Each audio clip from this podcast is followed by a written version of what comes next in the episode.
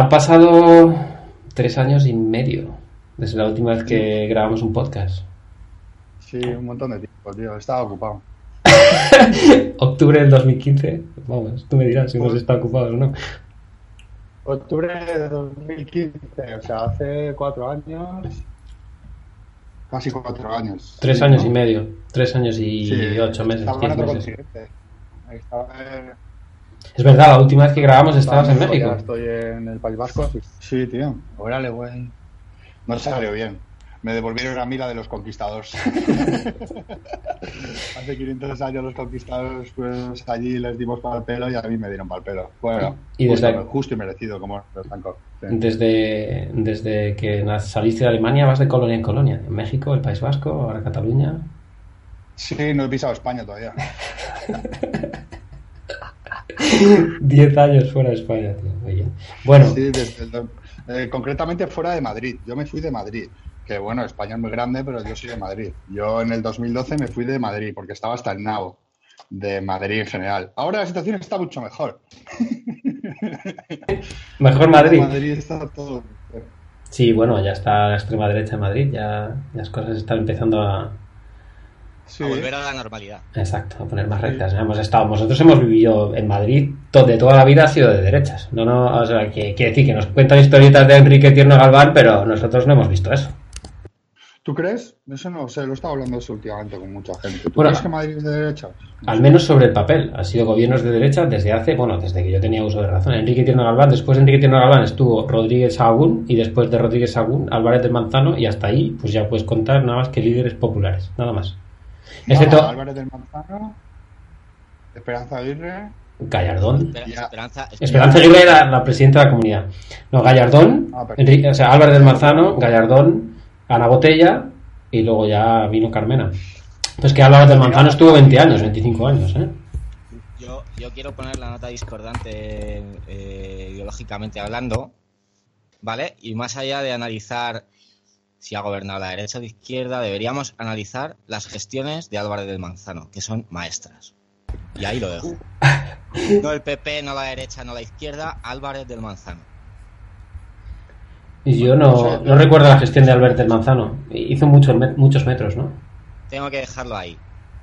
Habría que investigar. Álvarez del Manzano fue un gran alcalde.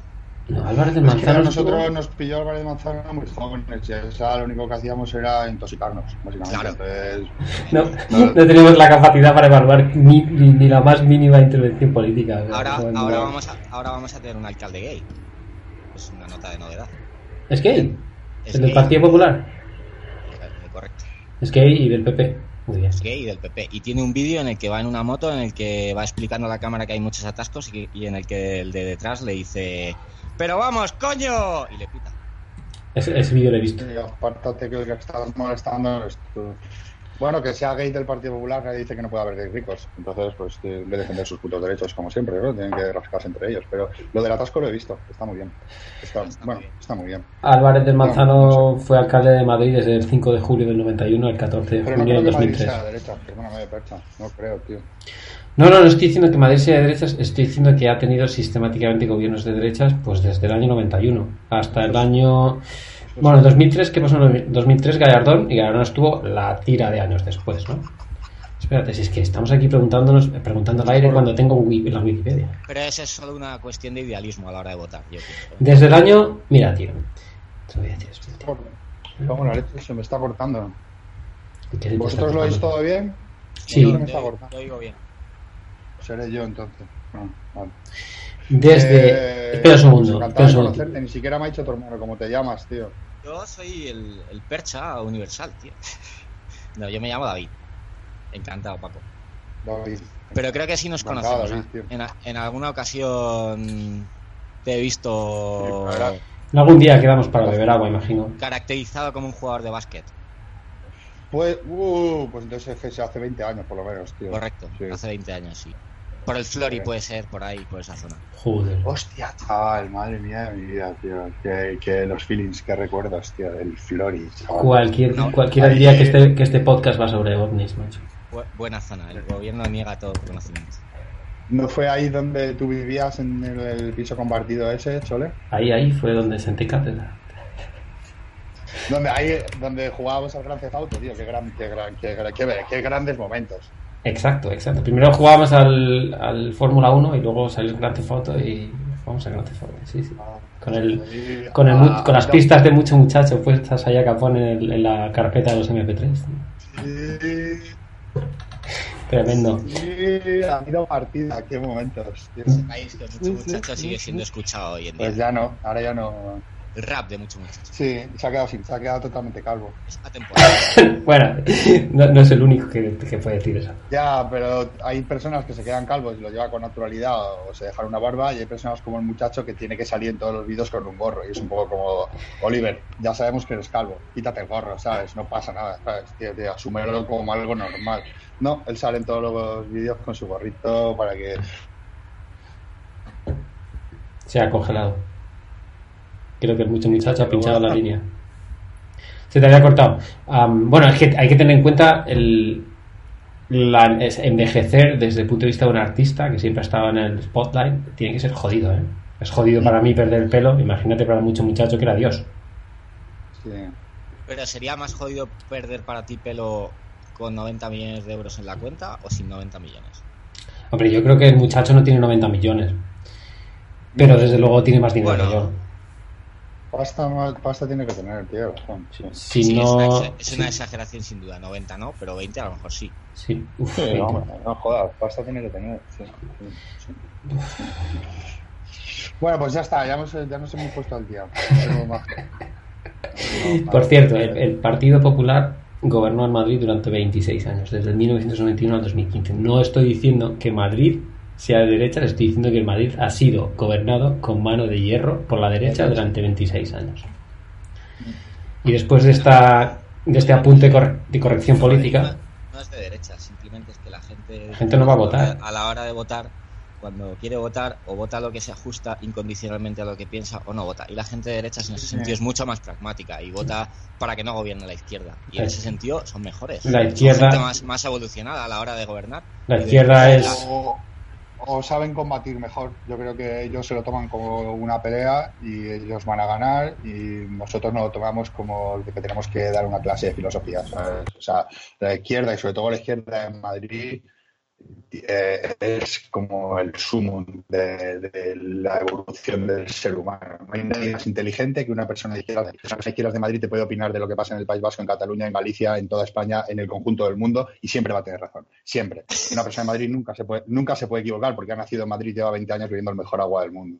Y eso, un, po- un poco al final, la izquierda en general es idealista, excepto Stalin. Stalin no era idealista, por eso, por eso ganó a los nazis. tío. Stalin era genocida. Va a ser una conversación muy interesante, me está encantando. Yo solamente, ahí. lo, uni- lo- lo único que quería es, es- hoy era introducir el tema de Stalin, nada más. Era, lo era mi- ya me, voy, me voy. Stalin es la evolución de la izquierda, tío. Es Lo la tengo- izquierda lo con, tengo con en el- valores de derechas, tío. En el cuarto punto, así que no quería, no quisiera yo hacer spoilers ahora. el, cuarto punto pone propaganda marxista-leninista. Así que en ese momento ahí, propaganda de momento no puede nada. Eh, pero, ¿y de qué vamos a hablar y todo eso? Lo que tú quieras. O sea, el- el- lo que me pasaste tú está muy bien. O sea, básicamente vamos a hablar de las entrevistas que hace el Rogan. Es lo que estaba hablando con David antes. Básicamente esto va a ser un podcast de, re- de recopilación del podcast de Joe Rogan. Nada más. Como tal- tanta gente ha copiado lo que hacían los americanos, lo ha traducido y se ha hecho famosa. eh, ¿Por qué no podemos hacer nosotros lo mismo? intentarlo. No se nos puede achacar nada. Eh, sí, bueno, la verdad es que después de tres años y medio da igual de lo que hablemos en el fondo. Me hubiera puesto aquí diatriba, digresión, mierdas varias, todo bien, como introducción. El otro día pusiste en Twitter que Pearl Jam es el mejor grupo de la historia. Y yo no puedo nada más que estar de acuerdo. Solamente quería quería Sí, a mí me- hacer ese apunte. una persona en Twitter me invitó a comerle los huevos por, por decir, por decir que Pearl era el mejor grupo de la historia. Una persona que es mi cuñado, pero bueno, vamos a, vamos a dar más datos. Pero esa persona que además es mi cuñado y vive en Vallecas, no voy a decir que se llama Molly, eh, me invitó. No voy a dar su nombre y su dirección. Puente de Vallecas 12. Cómeme, cómeme los huevos. Y bueno, tampoco hay que ponerse así, ¿no? Que si creo que hay un conflicto de intereses ahí también, ¿sabes? No sé, es mi cuñado, ¿cómo voy a comerle los huevos? ¿sabes? Yo, yo, yo defiendo que Pearl Jam es el mejor grupo de la historia, pero... Hombre, tío, sí, sería un poco de incesto. Y además que tampoco hay que comerse los huevos por algo que tiene que ver con la música. Quiero decir que... Yo estoy de acuerdo, para mí Pearl Jam es el mejor grupo de la historia y para mí Versus es el mejor disco de la historia. Pero bueno, Yo estoy de acuerdo, Percha. Yo estoy de acuerdo contigo, ¿eh? estamos, estamos de acuerdo. Yo no, yo creo que los, los mejores son los Blues Brothers. Sin duda. Bien. Pearl, Pearl Jam son. Bueno, no, Ah, no- no voy a desacreditarme. Hay que respetar, tampoco vamos a terminar comiéndonos los huevos aquí, no hace falta que nos comamos los huevos los unos a los otros. Quiero No, decir, el respeto no, y, la, no. y las diferentes opiniones. es- es- es- estoy muy en desacuerdo con esa afirmación, pero, Bueno, Pe- Pearl Jam no tiene pelis, tío. Ahora, pero están haciendo música. Realmente, si, si estamos hablando del mejor grupo de música de la historia, el hecho de que hay- hayan hecho pelis o no, no debería ser un Eh, dato que eh, entrase eh. a la hora de evaluarles. Debes reconocerme que, igual que el Fútbol Club Barcelona tiene más secciones deportivas, cuando un grupo de música también hace pelis, es mejor, necesariamente. Ya, pero el Fútbol Club Barcelona no tiene 13 Champions. No, eh, pero no, entremos en este podcast. Fondo. Tiene, sección, sección de balonmano. Es ver- Es verdad, es Hablando verdad. de- Hablando de Hazard, no queremos, no queremos esto, ¿eh? No, no, no. Es verdad. Bueno, Pearl es el mejor grupo de la historia. Si no Punto. hubiera tanto madridista, no ganaría Ciudadanos. Así que, eso. Son va- vasos comunicantes, tío. Bueno, ¿y te mudas a Barcelona? ¿Me dijiste?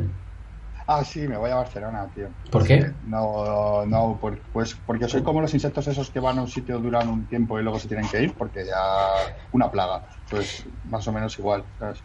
He ya estado tres años aquí y ya... Como no ha ganado Tegui las elecciones, tío, pues tienes que ir a probar a otro sitio. Hombre, es que aquí, tío, y es un comentario que se oye mucho, no, no saca Vox ni Ciudadanos, no saca ni un representante, y es algo Eso es verdad, para mí. tío. Que, que lo que celebrar, pero sin embargo la alcaldía y la diputación las gobierna el PNV, que es una derecha... Derecha clásica, demo- bueno, judío, demo- judío cristiana, ni siquiera demócrata casi, son súper, súper radicales en el fondo. Bueno. Sí. Eh, bueno, o sea que te vas a Barcelona. a- Sí. El otro día estuvo Puigdemont en, en Hamburgo, no sé si te lo dije. Te lo dije a ti, ¿no? Sí, ¿Vale? anda por ahí dando vueltas, tío. Bueno, la verdad que Puigdemont, como el Dalai Lama, me come los huevos. Me da igual lo que, lo que hagan. ¿sabes? Como el Dalai Lama y como tu cuñado. Mi cuñado lo que quería es que se los comiera yo a él. Ah, bueno, pues, hay, hay una diferencia importante entre comerlos y, com- y ser comido. Eh, ves tú, ¿sabes? Le dije, bueno, mientras escuchemos Apple Jam, yo, ¿sabes? Si de fondo me pones el versus. en fin. Bueno, yo creo que como, yo creo que en 14 horas y media como introducción ya vale. Eh, podemos saltar. Realmente, bueno, eh, eh, tu, el, esto no, no lo ha visto mi hermano, pero tu, el folio que me pasaste, el, el croquis que me pasaste por Telegram, creo que es mucho más, mucho más, bueno, Mi directo. arco, mi de alguna arco manera. narrativo. Sí, tu arco narrativo es, es mucho más straight ah, que el mío. Yo he puesto aquí eh, realmente todo, que, que realmente mi idea era leer esto y ya está.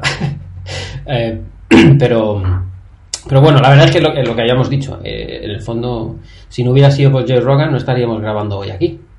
En absoluto. Y o, hay- o sí, pero, pero tendríamos menos chicha, yo creo. Y exacto, y hubiera sido, bueno, algo un poco más, ya, aburrido. Yo creo que hay que dar las gracias a, Rogan, a Joe Rogan. Sí, Ah, sí. Es un tipo que ha hecho MMA, que para mí es súper valorable, es un tío que ha comentado MMA, que está bien, y ahora es un tipo que se sienta, se fuma dos canardos y deja tres horas a otro que hable lo que quiera, ¿sabes? Y me parece que es- eso es culturalmente precioso. Es cómico además, ¿no? Tiene, hace sus, sus actuaciones por ahí por los Estados Unidos. Ah, eso no lo sabía yo. Sí, sí, sí, sí. De hecho, él se, se refiere a sí mismo muy a menudo como cómico. Pero vamos, es puto podcaster, nada más. Bueno, yo lo he conocido porque la maravillosa inteligencia artificial de YouTube me lo recomendó y escuché uno. Y empecé a escucharle con el Graham. Graham Hancock es el que dice que la esfinge tiene erosión. No, ese es, ese es Robert. Shaw. Robert Shaw. Sí, Graham Hancock es el flipado que utiliza todo para decir que hubo un ciclo de civilización anterior a la nuestra. Pues ese fue el primero que escuché, que la verdad que me motivó más lo estuve escuchando. Te lo pasé para que lo, te lo pasé para que lo escucharas. Ese ha sido el único que no lo he escuchado, que no he escuchado. Porque, bueno, es- estuve, me pasaste de Annie Jacobsen, que es que, es que, bueno, esa entrevista, esa entrevista me, pareció, me pareció brutal. No solamente por, por lo que habla, sino por ella misma. O sea, se nota que, que tiene tablas, que se dedica a eso.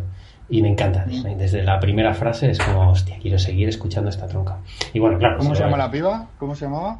Annie Jacobsen. Annie Jacobsen. Annie, Annie Jacobsen, para que la gente, los cientos de miles de millones de personas que están escuchando. para, anónimos. Para Anónimo, ¿y cómo se llama el otro tronco que nos puso muy verdes? Cludo.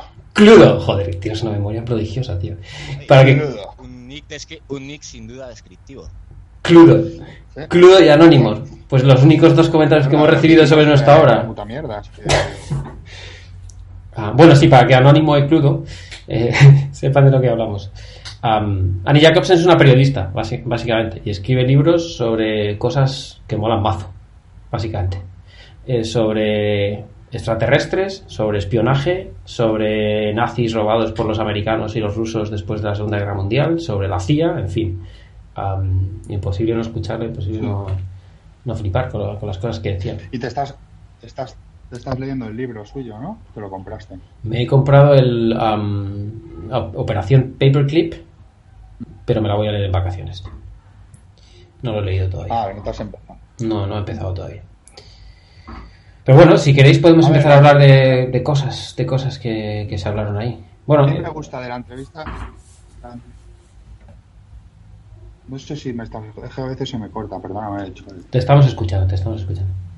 La entrevista a Sapia me gusta mucho porque los americanos son una gente que siempre les criticamos mazo, pero tienen un sentido de la libertad y de individual y del respeto, esas cosas de lo que el gobierno tendría que darles y lo que no, y que les oculta información, que siempre salen periodistas allí que intentan, no sé, es una cosa que es admirable de esa gente, pero es la misma entrevista en la que esa mujer afirma categóricamente que Joseph Stalin, del que hablaremos en el punto 4, eh, modificó con una cirugía estética a personas pequeñas para meterlas en unas naves modificadas de los comunistas y tirarlas en medio de Estados Unidos para simular un ataque extraterrestre y que la gente se, asustara.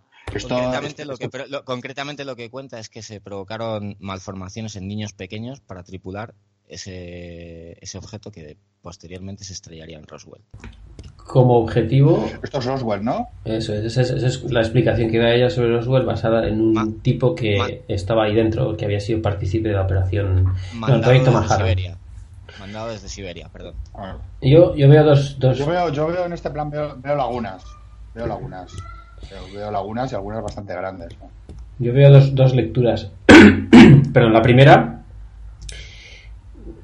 tiene sentido en el, en el marco en el que en el que se desarrolló básicamente o sea, quiere decir Roswell ocurrió en finales de los 50 ¿no? el año 47 48 ¿no? Eh, obviamente eh, lo que lo que esta tipa lo que esta tipa dice es que realmente está lo que hizo hizo lo que hizo para mostrarle a los Estados Unidos de esto somos capaces de hacer esto es lo que somos capaces de hacer mucho cuidado con nosotros hay un punto que suena no sé si suena un poco a propaganda propaganda anticomunista un poco old school, pero claro, es que ya hace mucho tiempo de eso, pero obviamente la fuente que le cuenta a Annie Jacobsen, lo que supuestamente eh, pasó en Roswell, estuvo, estuvo ahí. Y realmente bebía de, ese, o se supone, bebía de ese. Pero yo no creo que tampoco que Annie, Jacobsen vaya en el año 2019 vaya a hacer propaganda anticomunista. Ya no estamos en ese marco. Bueno, mira Chernobyl. Vamos a, vamos a dejarlo. Eh, estamos en 2019, es una serie que mola mazo, pero desde el primer capítulo es un pasquín publicitario anticomunista que da bastante pena.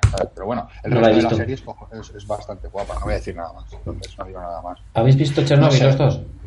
Yo sí. Yo también tengo que decir, Paco, que tengo una opinión totalmente contraria. No, Esto las, las que... Dale, dale. O sea, a ver, eh, sí que es cierto que probablemente se enfatizan aspectos eh, negativos de, lo que era el, régimen comunista, ¿vale?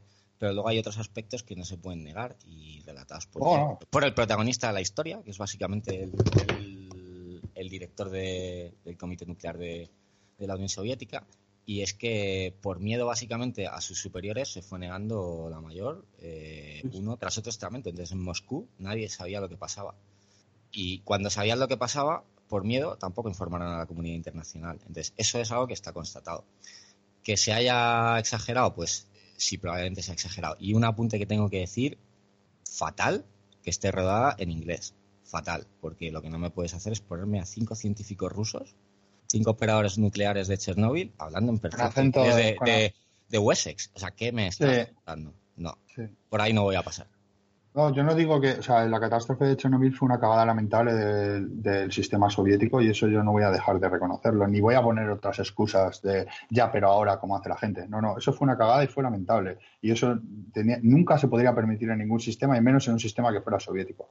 Yo no eso no lo voy a negar, lo que estoy diciendo es que la- en la serie pues se infantiliza el asunto del comunismo a punto, ¿sabes? Hay un momento que está en una sala y hay un viejito que da un discurso. Totalmente, dice, estaba pensando en ello, justo. si Lenin estuviera aquí, te diría que hicieras esto. Hombre, pues no creo que nadie estuviera allí para saber si ese viejito dijo lo de Lenin o no. Menuda estupidez, ¿sabes? No hace falta que me metas esto. A veces va metiendo detallitos ahí para que un poco. Pero vamos, la, la cagada de Chernobyl. Cualquier persona que te diga que es pro-soviética y, que, y no reconozca la cagada de Chernobyl, o como he visto mucha gente que dice, ya, pero ahora Fukushima no sé qué, o hubo un accidente en la India que fue más peligroso. No, tío, tú primero asumes las cosas que tú haces mal y luego hablamos de los demás. No somos como los neoliberales, ¿sabes? Nosotros tenemos que asumir las cosas que hemos hecho mal y lo de Chernobyl se podía haber jodido medio mundo. Eso fue lamentable. Yo fue considero que, que una vez había conciencia de, de lo que realmente pasaba, se actuó bien, realmente. Sí, y se actuó de una forma esa es mi quizás- conclusión. Sí, de una forma que en un sistema capitalista actual no, no sería posible, ¿no? Porque hay gente ahí que se sacrifica, o es que no quiero hacer spoilers, pero hay gente que se ve que se sacrifica porque realmente se sienten parte de algo más grande. No, no voy a entrar en qué es ese grande. Los alemanes también se sentían parte de algo La Unión de no Repúblicas ahí Socialistas no- Soviéticas. No estoy de acuerdo porque en cualquier país de, de la órbita capitalista se hubiera detectado Sí. la, la radiación y se hubiera atajado mucho antes. No hubiera Ya, sido pero- necesario arriesgar vidas. ¿Es más pequeño que el área de exclusión de Chernóbil? Ahí lo dejo. Ah, no sé. Japón Y, y Japón, es y Japón es un país capitalista que ha sabido contener un, un accidente del mismo grado que el de Chernóbil. Lo, lo- con- si ves el mapa de radiación en el mar, contención es un eufemismo. Porque. Vale, ha, ha- ha limi- ha limitado la, eh, que eso afecte a la población local. De todas maneras, el, la- propaganda. Humana. el incidente de Chernóbil ocurrió en el 86, ¿no? Eso han sido 30 años. ¿30 años?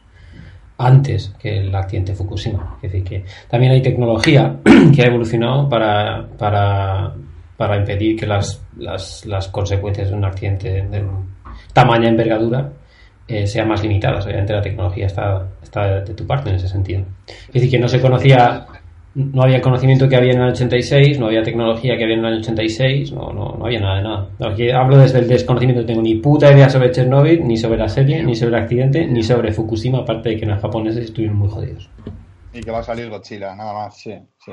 Y era el final de la Unión Soviética, estaba ya el meapilas de Gorbachev, ¿sabes? Que eso no se puede conseguir en la Unión Soviética y nada. Pero bueno, la serie está muy guapa, si puedes verla sobre verano, porque el, la el- cómo se reproduce, ¿no? Cómo la- la- los La- edificios, la, La gente. mancha, la mancha Paco está muy bien reproducida en la cabeza de Gorbachev.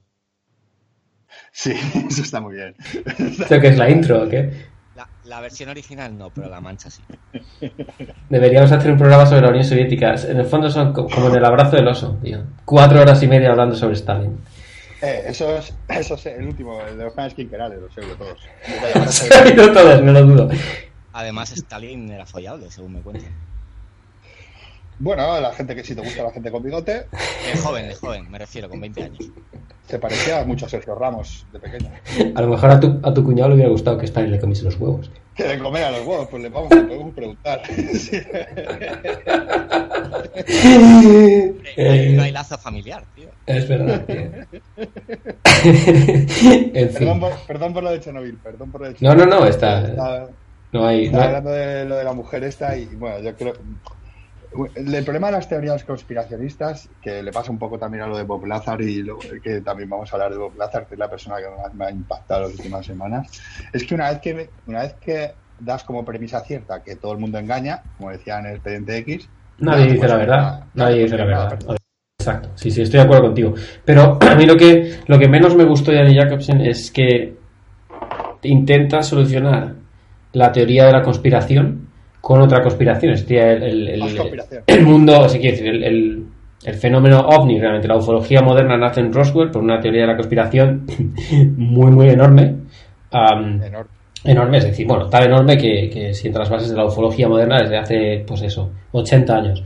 Pero ella lo que, lo que des- supuestamente desvela es una teoría de conspiración que, ca- casi más surrealista que el hecho de que viniesen seres de otros, de otros mundos. tío. Bueno, el hecho de que viniesen seres de otros mundos o que el ser humano viajase en el tiempo, volviese a avisarnos y se estamparon en Roswell, etcétera, etcétera. Bueno, eso son teorías que... Eso no lo dice, eso no lo dice nadie, eso lo propuso la humana en su primer programa. Eso, y de- sí. hasta ahora no ha sido rebatido. No ha sido rebatido. Yo tengo que puntualizar aquí una cosa, y es que mi opinión personal acerca de todo el fenómeno ovni, que se suele asociar al contacto extraterrestre, eh, creo que si se produjese de verdad un contacto extraterrestre, eh, sería lo más parecido a Roswell que no a todo lo demás, porque en Roswell hay algo físico y realmente se estrella. Eh, donde quiero llegar es que sería algo mundano, es decir, un agente bajaría aquí y diría, hola, humano, ¿vale? Y todos lo veríamos. No habría subterfugio, no habría autosugestión, no habría.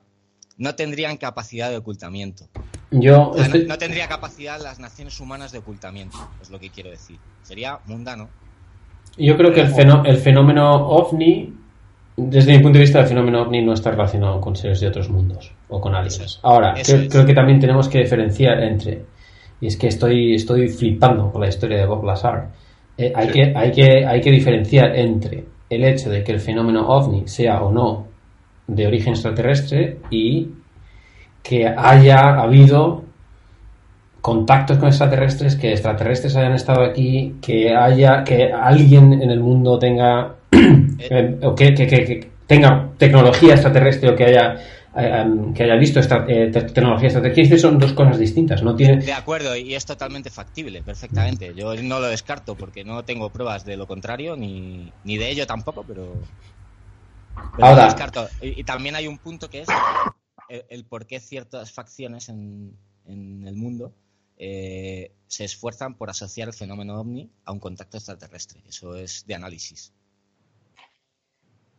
Ahí es lo que dice la mujer esta, ¿no? Que lo utilizaban un poco para, primero para crear desconcierto entre la población, porque la población veía que aparatos eh, extraños estaban cayendo en suelo norteamericano en un momento muy complicado. Y luego otro un poco de vacileo para demostrar al gobierno norteamericano lo que podía. Es lo que dice la mujer esta acerca de lo de Roswell. Pero claro, si yo soy un ruso en ese momento y quiero demostrar a América lo que puedo hacer, les meto un pepino nuclear, ¿sabes? No, no, no me pongo a disfrazar personas de ovnis y es una cosa, es una, es una movida Mm, súper. ¿habéis- Tienes que tener en cuenta que Rusia no tenía capacidad nuclear en ese momento, todavía. Y Estados Todavía, Unidos bueno, sí. Entonces era era- algo, algo disuasorio. Vale, vale, vale. Puede ser, que, ser. puede ser que fuese algo de mera supervivencia entre eso, o no- ni siquiera demostrar supremacía, sino oye, no te, no te atrevas porque manipulamos seres humanos hasta, hasta el infinito. No lo sé, Como amenaza, tío, es un poco que me vas a.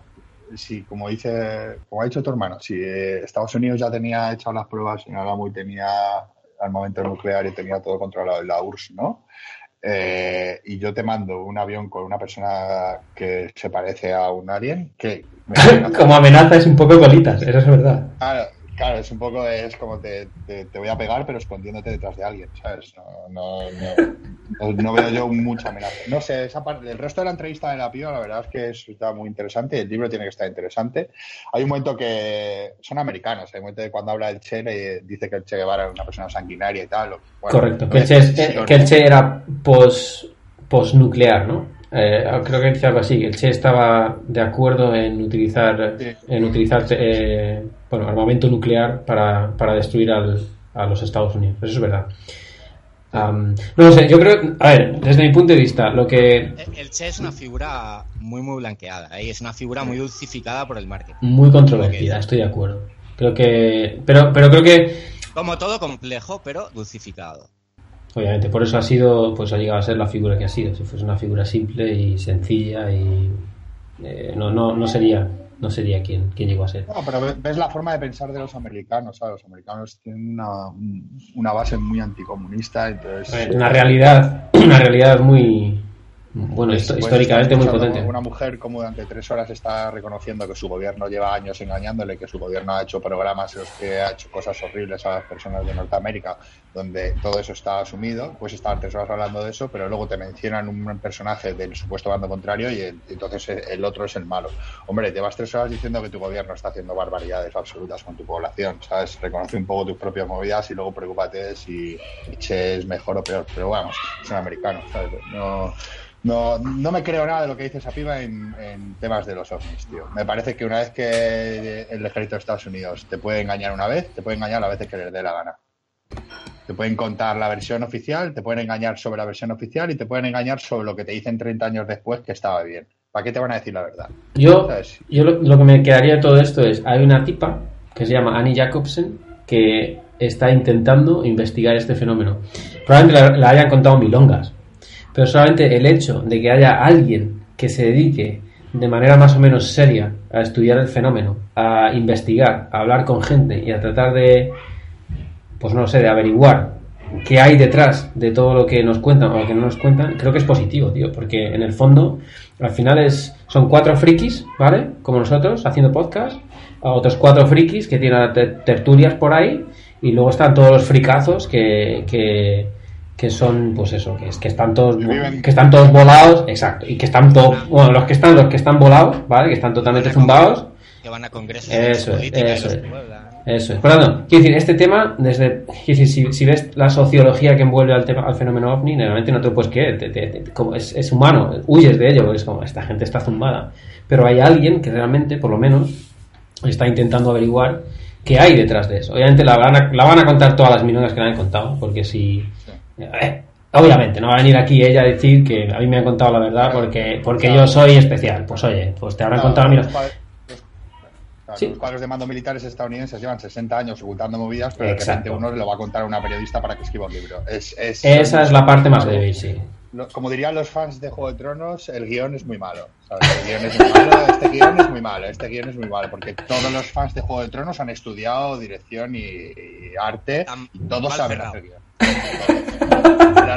El arco, narrativo de ese militar no está bien y todas esas cosas que eso y otra cosa que saben mucho los fans de Juego de Tronos, perdón, que me meta con esto, es de asedios. Las personas que han nacido en el siglo XXI, personas que han nacido en el siglo XXI, que han jugado al Age of Empires a lo mejor y te están dando unas lecciones de asedios, de cómo mover la caballería por aquí y tal, que dices, madre mía, Alejandro Magno, a ver si aprendes de esto. Viciados a Civilization, tío. sí, sí. No, digo nada más de Juego creo que sí. y, creo que esa es la diferencia fundamental entre el mensaje que se puede obtener de alguien como Annie Jacobsen, oye, que tiene una voz muy bonita, la voz muy bonita. Me gustaba más escucharla en el metro que, ver el vídeo mm, en YouTube. Pero, pero, pero sus historias tienen lagunas. Pero bueno, te está contando algo sobre algo que, que, es interesante, que siempre hemos sido unos frikis y, dices, joder, pues de puta madre. Hay una tronca que, bueno, supuestamente hace periodismo y está hablando sobre estas cosas, me la voy a comer. Pero hay una diferencia fundamental entre ella y Bob. O sea, es que, yo, tengo aquí en la, lista, yo tengo a, Elon Musk, podemos hablar de Elon Musk, podemos hablar de inteligencia artificial, podemos hablar de Brian Cox, podemos hablar de cosmología, pero joder, es que a mí, de verdad, estoy, estoy totalmente, estoy alucinado con la historia de Bob Lazar, de verdad. a mí, Perdón, dale, dale, Paco. No, perdona, te he pisado. No, de verdad, dale tú, dale tú. tengo que decir, cuando de Bob Lazar lo tengo que decir todo seguido y luego ya me callo, ¿sabes? Lo digo nada más. Solo por contextualizar la historia de Bob Lazar, ¿vale? Antes de que entremos en materia. ¿Conocéis a John Andrews? No. Eh, ahora mismo no. Bien. Eh, John Andrews eh, es un grupo, miembro, líder de un grupo, perdón, de observadores en el área 51, bueno, fanáticos de la aerodinámica, que se se dedicaban pues un poco eh, a estudiar los avistamientos en el área 51, ¿vale? Pero fuera de todo lo que es la fenomenología ovni, todo el lore asociado a ello, etc., desde el más eh, puro estudio aerodinámico, ¿vale? Y lo que pretendían era captar eh, prototipos avanzados que Estados Unidos estuviese probando para poder replicarlos en maquetas, ¿vale? Aerodinámica te refieres a, a, la capacidad de movimiento de esos objetos que veían. Sí, cómo se desenvolvían en el Lo que pretendían era captar eh, pruebas eh, de, Estados Unidos, pruebas militares, con prototipos avanzados para poder replicarlos en maquetas posteriormente, ¿vale? Este hombre eh, era miembro eh, de una empresa de aeromodelismo, ¿vale? Que se llama Dextor.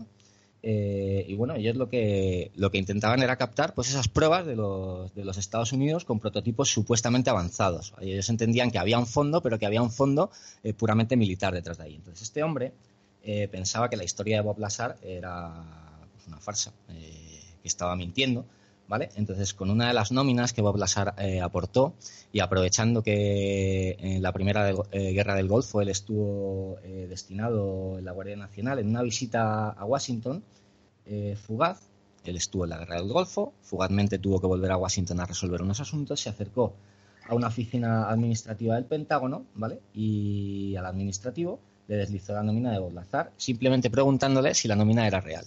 ¿Vale? el administrativo efectuó las consultas y recibió una llamada eh, que le pasó a Bob Lazar, o sea, que le pasó, perdón, disculpa que estoy un poco nervioso, ¿vale?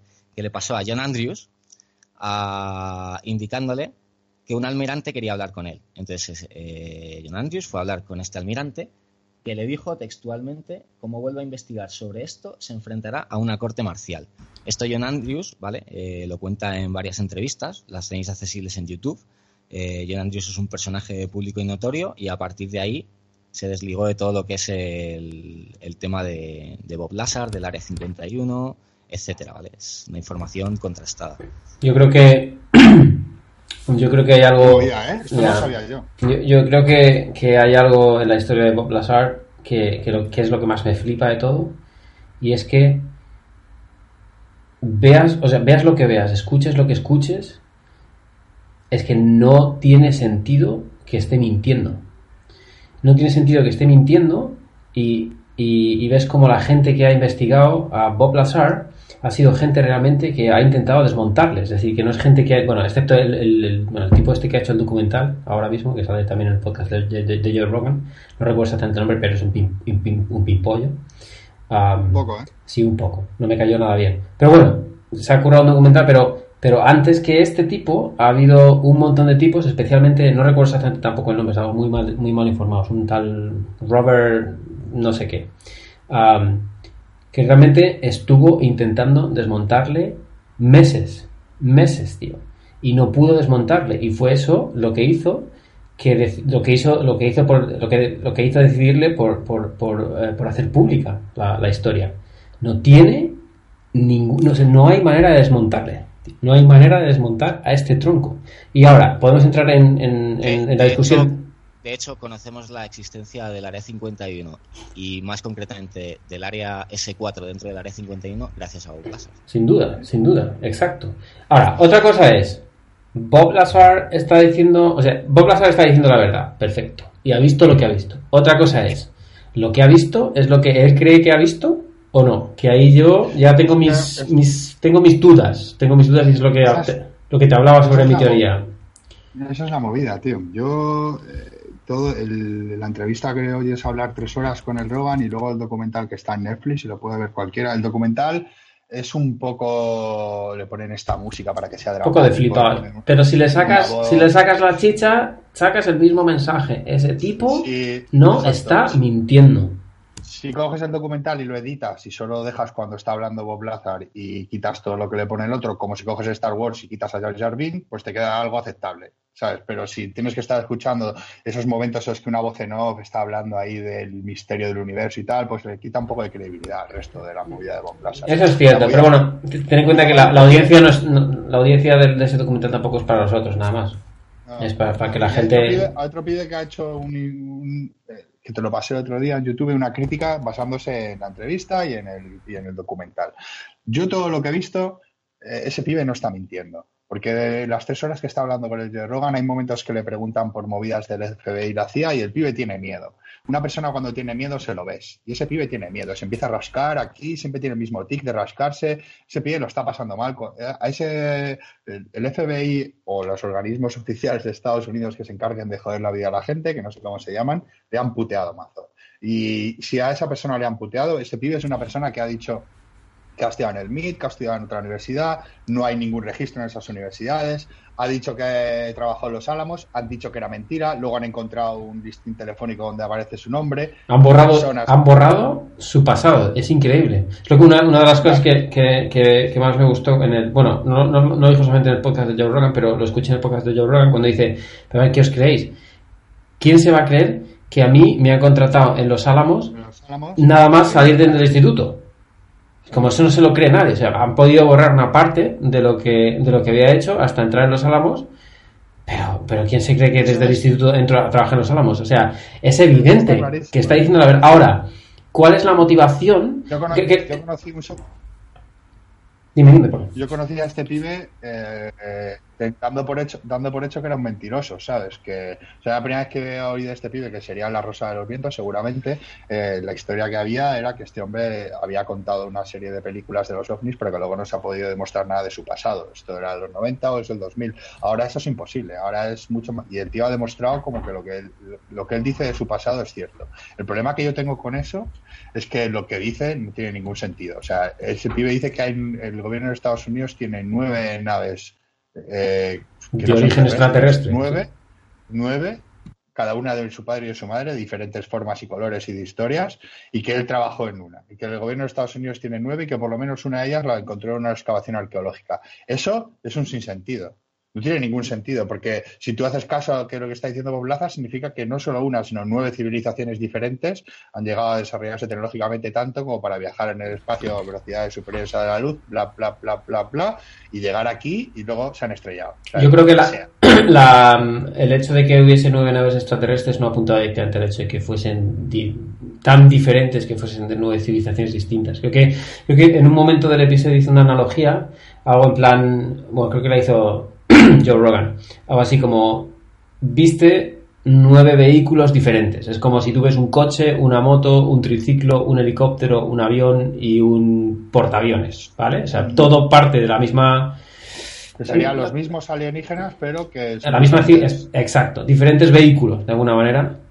Pero, eh, bueno, quiero decir, partiendo de la base de que él, los vio, pero o escuchó que había nueve, pero realmente no puso la mano en los nueve, solamente puso la mano en uno, ¿no? Solo en uno. Ahora, desde mi punto de vista, la clave de esta historia es: este tío, este tío está diciendo la verdad, pero ¿es verdad lo que está diciendo? No sé si tiene, no sé, no sé si me explico. O sea, no, la, historia está surreal que, que, no puede ser verdad. No puede ser verdad, no puede ser verdad. Lo siento mucho. No puede ser verdad que después de, 30 años haciendo ingeniería inversa sobre una, una cosa que utiliza campos gravitatorios para moverse, no puede ser que no hayamos avanzado en absoluto en ese sentido. No puede ser. Después de 30 años tendríamos que saber algo. Tendríamos que, tendría que haber algún tipo de, tendría que haber habido algún tipo de avance en, en, en, tecnología aeroespacial proveniente. Secuestrada. en qué sentido? Secuestrada por parte de estamentos militares ha habido mucha tecnología que solo se ha liberado después de muchísimo tiempo de, ser aplicada en campos militares. Pero es que esa tecnología no se ha aplicado en campos militares hasta ahora, que sepamos. Es que no, no hay, no hay esa tecnología de, o sea, quiere utilizar la gravedad como, como manera de transportarte en el universo. Eh, eso no se ha utilizado, no lo ha utilizado la humanidad. Esa tecnología no existe. Tú lo has dicho, que sepamos. Sí, pero, pero pero es que te rompe todo lo para, para, pero si, para, para, qué, ¿Para qué quieres una tecnología sin.? O quiero decir, si entiendes una tecnología, ¿vale? Tú, una tecnología cae en tus manos, ¿de acuerdo? No tienes ni puta idea de qué es. Es extraterrestre. Te das cuenta de que estás flipando en colores. Si eres capaz de entender esa tecnología, la vas a utilizar. Si no es. Si, desconcertando, desconcertando a naciones eh, no enemigas, a naciones rivales. Sí, pero es que nadie ha utilizado esa tecnología. ¿De qué te sirve una tecnología tan potente si no la utilizas? Pero no, pero no lo sabes. ¿Pero de qué vale ocultarla? Pero ¿tú, crees que si el incidente de Manises fuera provocado por un ingenio estadounidense y, y, la inteligencia española se diese cuenta de ello, lo revelarían al público? ¿De verdad lo crees? Yo no lo creo. Bueno, pero está ahí con el, tema de Manises estamos hablando del fenómeno ovni y, creo que son cosas distintas. que el incidente de Manises fue exactamente lo que pasó seguramente. O sea, que sea un prototipo militar estadounidense y que eso fue todo lo que pasó. La movida, lo que te está contando Bob Lázaro es que te rompe. O sea, a ver, nosotros podemos estar hablando de que más o menos es bastante posible que haya vida. Al Brian Cox le gusta mucho hablar de esto también y decir que hay una o dos civilizaciones por galaxia que pueden llegar a desarrollarse como los humanos. Eso da cientos de millones de civilizaciones en el universo entero, pero bueno, eh, puedes estar asumiendo que puede estar más evolucionado si el viaje no tiene por qué ser con motores químicos y puede haber movidas puedes estar planteado de todas estas dudas, pero es que lo que dice Bob Lazar va 700 capítulos más para adelante. Exacto. Es que esa gente está, es que han venido, es que se han recuperado naves suyas y por lo tanto hay algún tipo de contacto. O eso pasó hace muchos años y solo han recuperado en, yacimientos arqueológicos, o, o hay algún tipo de contacto. Eso significaría que hay gente en el gobierno o en empresas privadas que tiene contacto con una inteligencia eh, de, otro, de otro mundo. O sea, no es que te joda la teoría conspiracionista, es que estamos muy jodidos, si eso es cierto, ¿sabes? Bueno, eh, luego está la, la, teoría terra extraterrestre, que es eso es nuestro. De una civilización que no conocemos, ¿no? Eso es lo que dijo en un momento del podcast, dijo Joe Rogan, y, y, Lazar no quiso entrar en ello. Fue, fue muy somero. En plan, él, le preguntó, ¿quieres decir que eso seríamos nosotros? Y el tío dijo, sí, sí, sí. Y, desde mi punto de vista eso, o sea, esto es muy bizarro. Todo esto partamos de la base que es muy bizarro. Pero desde, mi punto de vista... No, desde, la, desde la acepción inglesa. Correcto, exacto. O, o del anglicismo argentino. Bizarro. Pero lo que quiero decir es, yo no creo, o sea, yo no creo que haya habido aliens visitando la Tierra. Vamos a partir de esto. Yo no creo que haya habido contacto extraterrestre. No, no creo que, creo que el, creo que no ha habido ninguna civilización extraterrestre viniendo a la Tierra. No lo creo. Ahora, si me dices, ¿sabemos quiénes hemos sido? ¿Sabemos lo que ha pasado en la Tierra en los últimos 6.000 millones de años desde que la Tierra existe? No tenemos ni puta idea. Hay un tipo que se llama Robert Schock que te está diciendo, la Esfinge fue construida hace 10.000 años al, final de la última, 10.000 años, hace al final de la última glaciación. Y están, y tiene una, una, una letanía de gente que está diciendo, tú estás loco, que dices, tío, no puede ser, la esfinge tiene 2.500 años, no 10.000 años. Y ese tío te está diciendo que la esfinge, la esfinge, que es algo tan pequeño en el contexto del universo, tan pequeño en el contexto del pasado, 10.000 años no son nada, y este tío te está diciendo que lo que creemos que eran 2.500 no son 2.500, que todo apunta a 10.000. Entonces, desde mi punto de vista, es mucho más factible, además por, probabilidad, es mucho más factible que haya habido una civilización que haya sido tan avanzada, una civilización humana, en el sentido de una terrestre que haya sido tan avanzada, que ha sido capaz de llegar a donde nosotros no estábamos. Y, y, claro, cuando, escucha, cuando, habla, cuando hablamos de, de, porque ya está, ya estamos enlazando, es que todo está, todo está relacionado, tío. Cuando ya hablamos de cómo Robert Schock dice que la esfinge tiene 10.000 años, pues que el tío te está hablando de cómo en la última glaciación hubo eh, eh ¿qué lo Bueno, tormentas solares, vamos, eh, la interacción del Sol con la Tierra, un auténtico cataclismo que devolvió, es lo que dice Robert Schock literalmente, devolvió al ser humano a la edad de piedra, en el año 10.000 antes de Cristo. O sea, ¿qué no ha pasado en 6.000 millones de años? ¿O qué no puede haber pasado? Bueno, pero mm, habría cierto, o sea, nosotros si ahora mismo, si hubiera un cataclismo climático como lo está viendo, que tenemos más de 40 grados en todas las ciudades españolas, y desapareciéramos como civilización, que harían restos nuestros. Pues a lo mejor en 100 años en absoluto, hacemos nada con piedra. En absoluto, en absoluto, en absoluto, exacto. Bueno, de hecho, aquí no estamos hablando del calentamiento global, este, este, estamos hablando de algo, estamos hablando de que llovía fuego, vamos a ver. ¿Qué es lo que hablaba Robert Schock? Que, que hace 10.000 años, eh, al final de la última glaciación, llovía fuego, que la gente se tenía que meter en cuevas. Que la única... Hablar la única manera de sobrevivir fue meterse en cuevas, que cualquier tipo de... José, eh, disculpa que te interrumpa, que es lo que quería puntualizar antes y creo que tenía el micrófono silenciado. Y es justo lo que ha dicho Paco, es que dentro de 500 años, si nuestra civilización fuese barrida de, la faz de la Tierra, ¿qué vestigios quedarían? O sea, 500 años, que es relativamente poco en términos históricos, es que no quedaría nada. No queda nada, tío. Bueno, pero... No hemos hecho nada en piedra. Entonces. Pero no es una. Bueno, bueno, bueno, bueno, bueno. Ojo, ojo, ojo, claro. Se enlaza, José, con lo que ibas a decir de las cuevas. Es que hay un punto eh, en la evolución humana en el que estábamos eh, siendo nómadas y de repente construimos ciudades bajo la tierra y nadie sabe a qué coño se debe ese salto. Un momento, Perchas, un momento, un momento, un momento, un momento. Eso también, ese punto está bien. Pero que fue hace 16.000 años. No me podéis de repente poner a hablar de eso cuando, o sea, un segundo, antes de entrar ahí a muerte, porque vais con ganas y está de puta madre. Eh, eh, el, Bob, el Roberto ha dicho que ha estado con nueve naves de una tecnología que no es terrestre y que una de ellas en concreto la tuvo entre sus manos y comprobó con sus propias manos cómo creaba un campo antigravitatorio y luego cómo fue dentro de una nave que describe perfectamente con dos plantas en un interior como muy Ikea, todo muy blanco y todo muy informe, menos unas sillas pequeñas. Johnny y está contándote con estas palabras que ha estado dentro de una nave donde ahí ha habido seres inteligentes que no son humanos. Y el pie no está mintiendo. Yo creo que no está mintiendo. Entonces, ah, creo que si, si partimos de base que no está mintiendo, ¿qué pasa? ¿Qué pasa que sea algo que podamos comprender o que sea algo que sea razonablemente siempre, comprensible? Yo siempre había pensado que, o sea, me gustaba, o la idea a la que yo había llegado, es que nosotros, por el desarrollo normal que estamos haciendo de la física, llegará un momento en que podremos viajar en el tiempo. Y entonces todas las naves que estamos viendo, todos los ovnis y todos los, los, UFOs y, los del mar también, somos nosotros en plan haciendo turismo, ¿sabes? Algo así.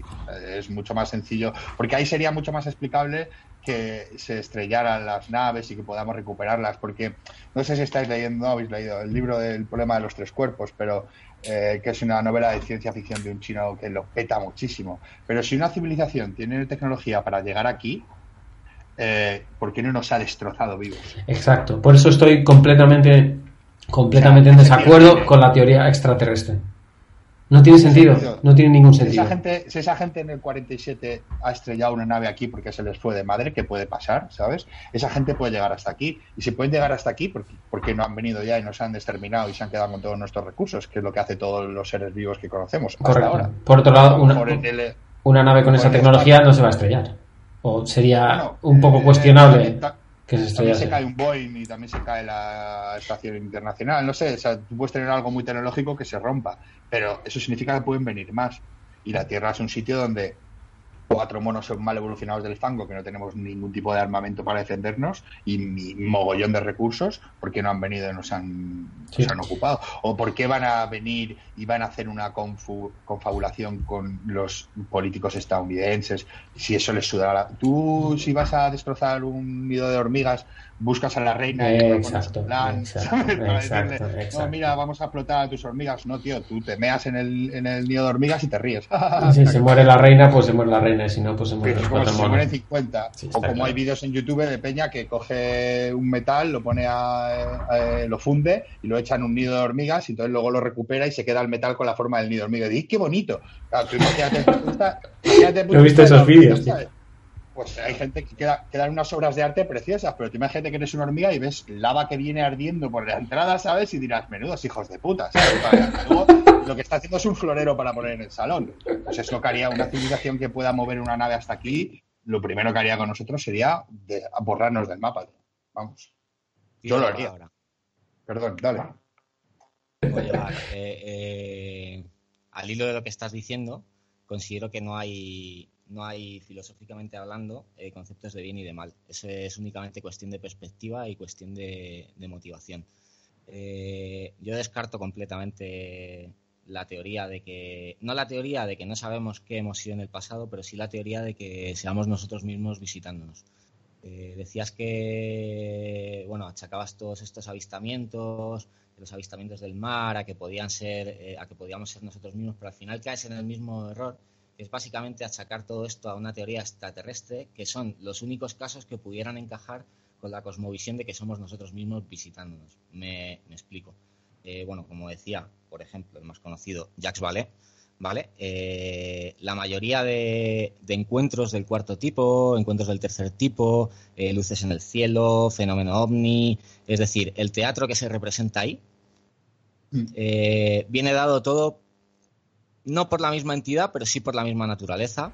¿Vale? Exactamente, Jacques Vallée eh, mezclaba entre, entre nuestra propia sugestión, nuestra nuestros propios conceptos sociológicos y cosmovisión del mundo, con lo, que esas, con lo que ese origen externo utilizaría para manipularnos. Es decir, el teatro que se representa no tiene nada que ver con lo representado. Al final estamos viendo eh, mogollón de de caracteres y de extraterrestres diferentes, de naves de distinto tipo, que van cambiando con el tiempo y al final eh, eso no me encaja con que seamos nosotros, me encaja con que el origen, si es que hay un origen externo, y yo estoy convencido de que sí lo hay, aunque utilice la subjetividad como parte fundamental de, ello y porque además nosotros estamos en una realidad en la que no podemos medir esa y te voy a hilar lo de las, lo de las hormigas.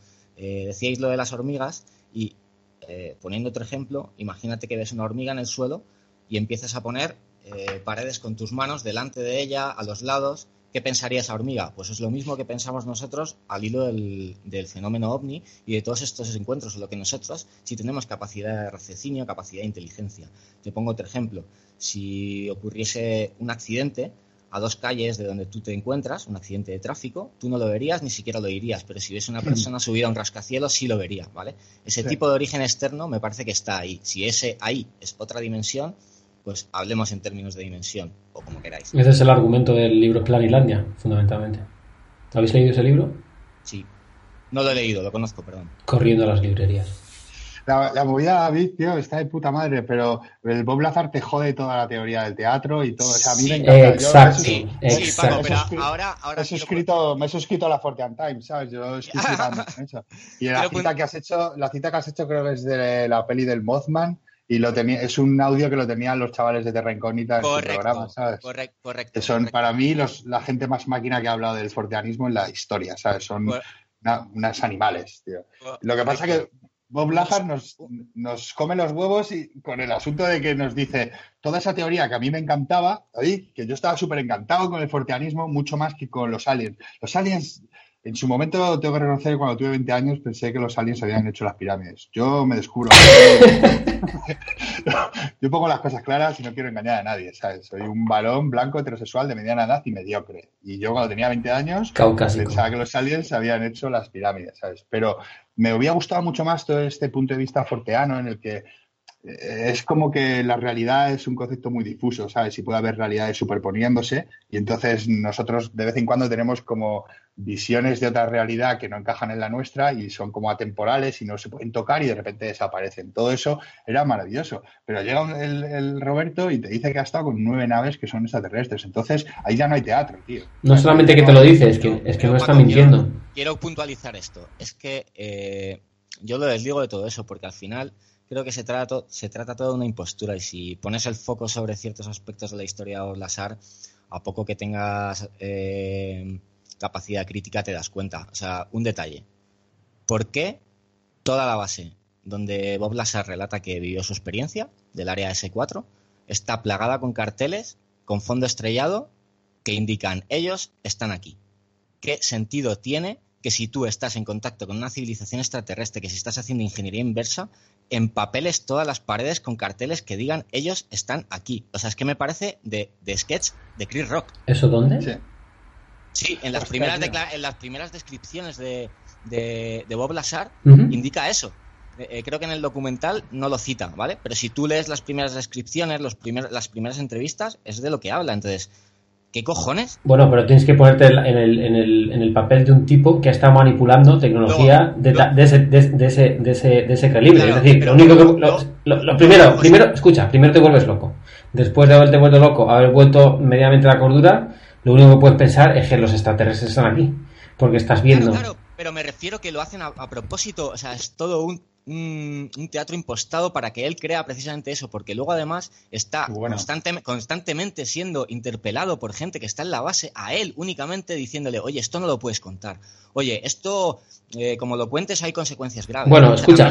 También le, están inoculando la idea de que lo mismo podría contarlo. Yo, quiero, yo quiero puntualizar una cosa aquí. Perdona, perdona, me callo. Yo quiero puntualizar una cosa aquí. Quiero que, primero, solamente tenemos la versión de Bob Lazar. Es decir, por tanto, la, la, realidad del trabajo en esa base está totalmente sesgada. El hecho, que, el hecho de que sea Bob Lazar el único al que le dicen tú no puedes hablar de esto, bueno, el único al que le dicen no lo sabemos porque el, del único que conocemos la historia es de Bob Lazar. Eso es lo primero. Lo segundo, creo, creo que estoy relativamente de acuerdo con esa teoría. Eh, tengo muchas dudas de que lo que Lazar ha visto y ha tocado y ha experimentado sea lo que él cree que ha visto, ha tocado y ha experimentado. Porque, pero creo que, creo que, en ese sentido también hay un sesgo humano, si queréis llamarle así, porque es tan surrealista que creerlo es, es, es, dar la vuelta a tu existencia, fundamentalmente. Hay una cita que dice alguien, no sé quién, no sé quién lo dice, creo que es en el documental, um, del el primer investigador que habla con Lazar, que es el que saca su historia al aire, y dice algo así como el, el, el, el hecho de que el hecho de que tengo, que alguien le dijo, ¿vale? Alguien de, de, ese, de ese entramado le dijo el hecho de que es súper fácil guardar el secreto de que tenemos tecnología extraterrestre porque nadie se lo cree. Y creo que es en ese sentido, eso me parece, me parece una de las claves. Ahora, la duda que yo tengo es, yo creo que Bob Lazar dice la verdad, sí. Yo creo que Bob Lazar dice la verdad, pero mmm, no es verdad lo que está viendo, también lo creo. Pero me hago la tercera pregunta. Creo que él está viendo algo que no es verdad, aunque se lo crea, porque soy humano o porque no lo está o porque no existe. No sé si me explico. No sé si es mi propio sesgo como ser humano que quiere no creer en ello, porque si creo en lo que Bob Lazar dice, nos cerramos el ordenador y nos vamos a, a las cuevas. Porque hay nueve naves extraterrestres que, que, están, que están utilizando campos antigravitatorios para jodidamente navegar por el espacio. Entonces, lo que ha dicho tu hermano me ha molado mazo, tío. Al final eso resulta que el, incluso lo de Bob Lazar es parte del teatro. O sea, Exacto, es, es como. Es, pero es, parte de un teatro alternativo. Están fabricados. Sí, sí. De facciones dentro de Estados Unidos. Para algo, para. Tienen algún tipo de interés. No sabemos por qué quieren asociar eso. eso. Y, y Bob Lazar es solo el caso como si fuese un producto. Hay como cinco o seis casos. Es Como que el de tiene, Bob tiene- Lazar. o sea, la historia final- es tan sumamente rocambolesca, tío. que Claro, exacto. Tiene todo el sentido, ¿sabes? Tiene todo el sentido. Yo no había, o sea, yo me, siempre me había obcecado en términos muy de sí, o lo que ha dicho el Percha en un momento, de que eso tampoco lo había pensado y me ha gustado mucho, de que anteriormente hubiéramos podido llegar a ese desarrollo tecnológico y lo hayamos perdido porque hubo un cataclismo climático, que eso luego con el tema del, del shock y el, y el otro lo podemos hablar, pero el hecho de que incluso la explicación a que todo sea tan bizarro es que esto sigue siendo parte del mismo teatro del que habla la gente forteana, ¿sabes? Eso, es- eso o sea, ¿qué diferencia hay entre la historia que te está contando Bob Lazar y la historia del Mothman? ¿Sabes? Pues al final es todo tan ridículo, tío, que es cierto que tienes, no lo había visto así, tío, pero tienes Pues, toda tío, razón. como decía Jacques Vallée, un sistema, un sistema de control filosófico, de control espiritual, tío, de control del ser humano para que no se salga de ciertos límites. No sé, es que no podemos entenderlo. Ahora, Creo Sí. que, creo que ¿Qué- no podemos entenderlo. quién tiene control? de evolución. no sabemos Claro, quién tiene ¿qué- control. ¿qué, qué inteligencias tienen el control? Pues Eso no lo sabemos, claro. sí. Pero ahí ya estamos entrando dentro de un. ¿eh? Sí, pero bueno, ya estamos en, en un plasma forteano, en el fondo. Paco, quiero, Que- quiero, quiero puntualizarte. Eh, yo había visto ya previamente la película de- del Mothman. eh, antes de conocer a los chicos de Terra Incógnita, eh, había leído el libro de las profecías del Mothman de John Keel. Me molaba bastante. Co- ¿Conocía a John Keel? Se ha quedado parado. Se ha cortado. Te parecerá poco forteano que justo cuando dice John Kill se quede parado. Hostia, tío. El folclore en vivo aquí, tío.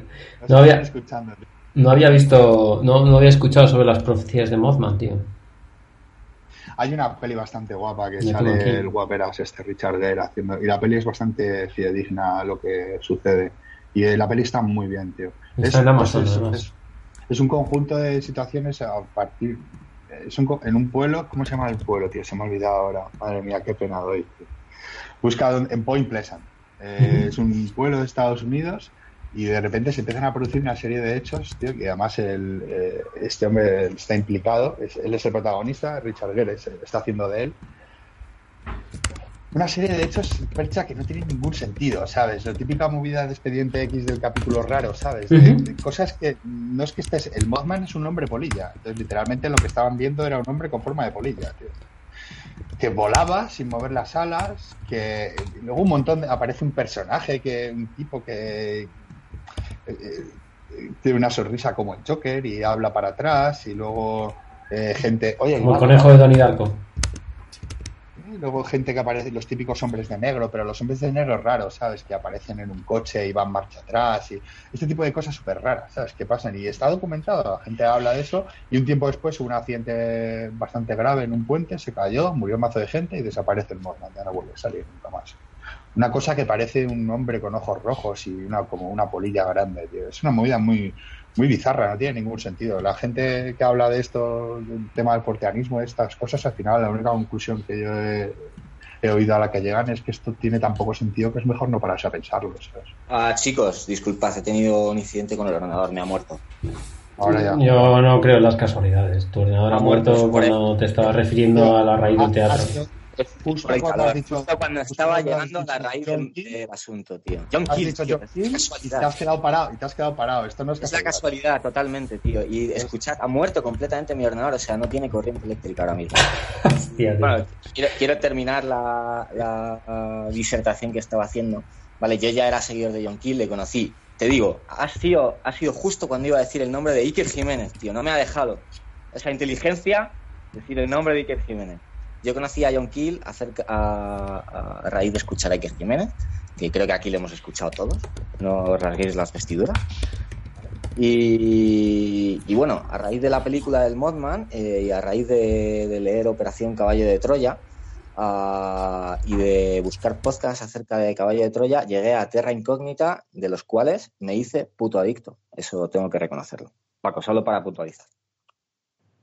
Son para mí el mejor podcast que he oído en mi vida. Eh, son unos chavales increíbles y hablaban de esto con un, un conocimiento increíble, tío, y desde una postura súper natural. Yo que sé, me parece que nadie ha tratado estos temas de esa forma tan elegante. ¿Esta gente de Terra Incógnita son estos que tienen un podcast con música de fondo todo el tiempo?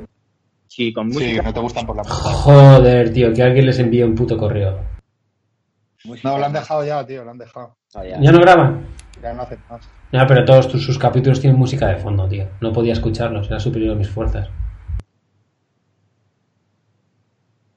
Bueno, ahí lo dejo.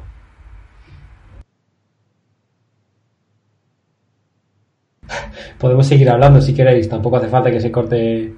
No sé si me escucháis bien. Te escuchamos, te escuchamos. Es que a mí a veces. O, o podíais quitar alguno el vídeo, porque a mí a veces se me corta un poco mi conexión de Skype, debe ser un poco lamentable. Yo el mío lo tengo quitado. Tu conexión vasca, espérate que quito mi vídeo. Oh, Claro. tienes una conexión alemana, percha, tío. Bueno, estoy aprendiendo mucho en este podcast. regular. No había escuchado nada sobre The Mothman Prophecies, no había escuchado nada sobre John Keel. Estoy... Es un libro que no tiene nada que ver con el Mothman, tío, básicamente. Es el preludio de las apariciones del Mothman. Ok. Tendré que echarle un vistazo. Y el problema de los cuerpos. Tampoco había escuchado del problema de los cuerpos. De los tres cuerpos, perdón. Bueno, en cualquier caso, te escuchamos, te escuchamos. Te escuchamos, Paco. ¿Nos Sí, escuchas? no quiero hacer ningún spoiler de ese libro porque me parece tan importante que cualquier cosa que diga puede, puede orientar la opinión de los demás, pero yo no había experimentado este tipo de sensaciones desde que me leí Fundación, ¿sabes? Pero- Parece una obra de arte. 2007. Perdona, ¿El libro? El problema de los tres cuerpos. Es una Sí, trilogía. No lo he leído, pero lo conozco. Va- o sea, si lo leéis vais a flipar. Problema de los tres cuerpos. Lo estoy buscando ahora mismo. en- Es, es chino. Sí, eh, creo que se apellida Lee. Es chino, tío. Por probabilidad. Sí, sí. Sí. Contexto. Y lo guapo que tiene, aparte de la historia, que es increíble, es que el punto de vista, bueno, para mí por lo menos es la primera vez que leo ciencia ficción que no sea anglosajona. ¿sabes?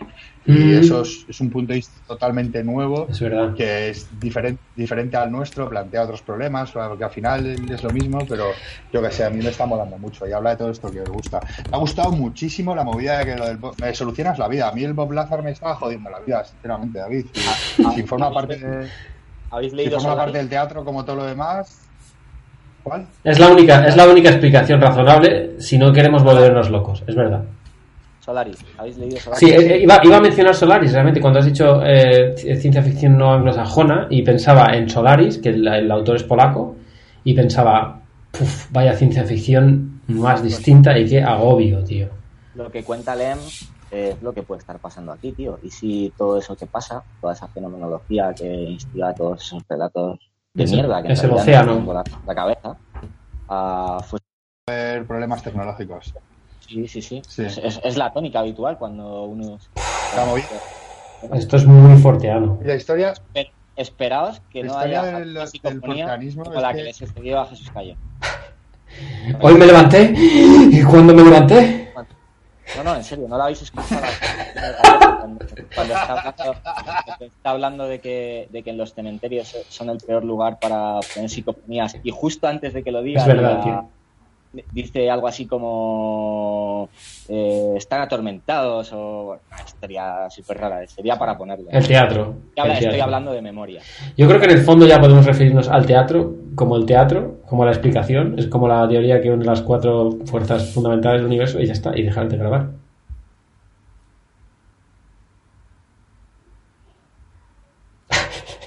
Tu, idea no tiene... No tiene, tirón, en la puta. Ok, ok. Bueno, en cualquier caso, eh, ¿estás ahí, Paco? Estás con el, con el mute. Vale, vale. pero es que a tu mano le oigo regular, tío. Se me entrecorta a veces, No sé por qué es. Quítate el vídeo, Paco. Eh, quítate el vídeo, David.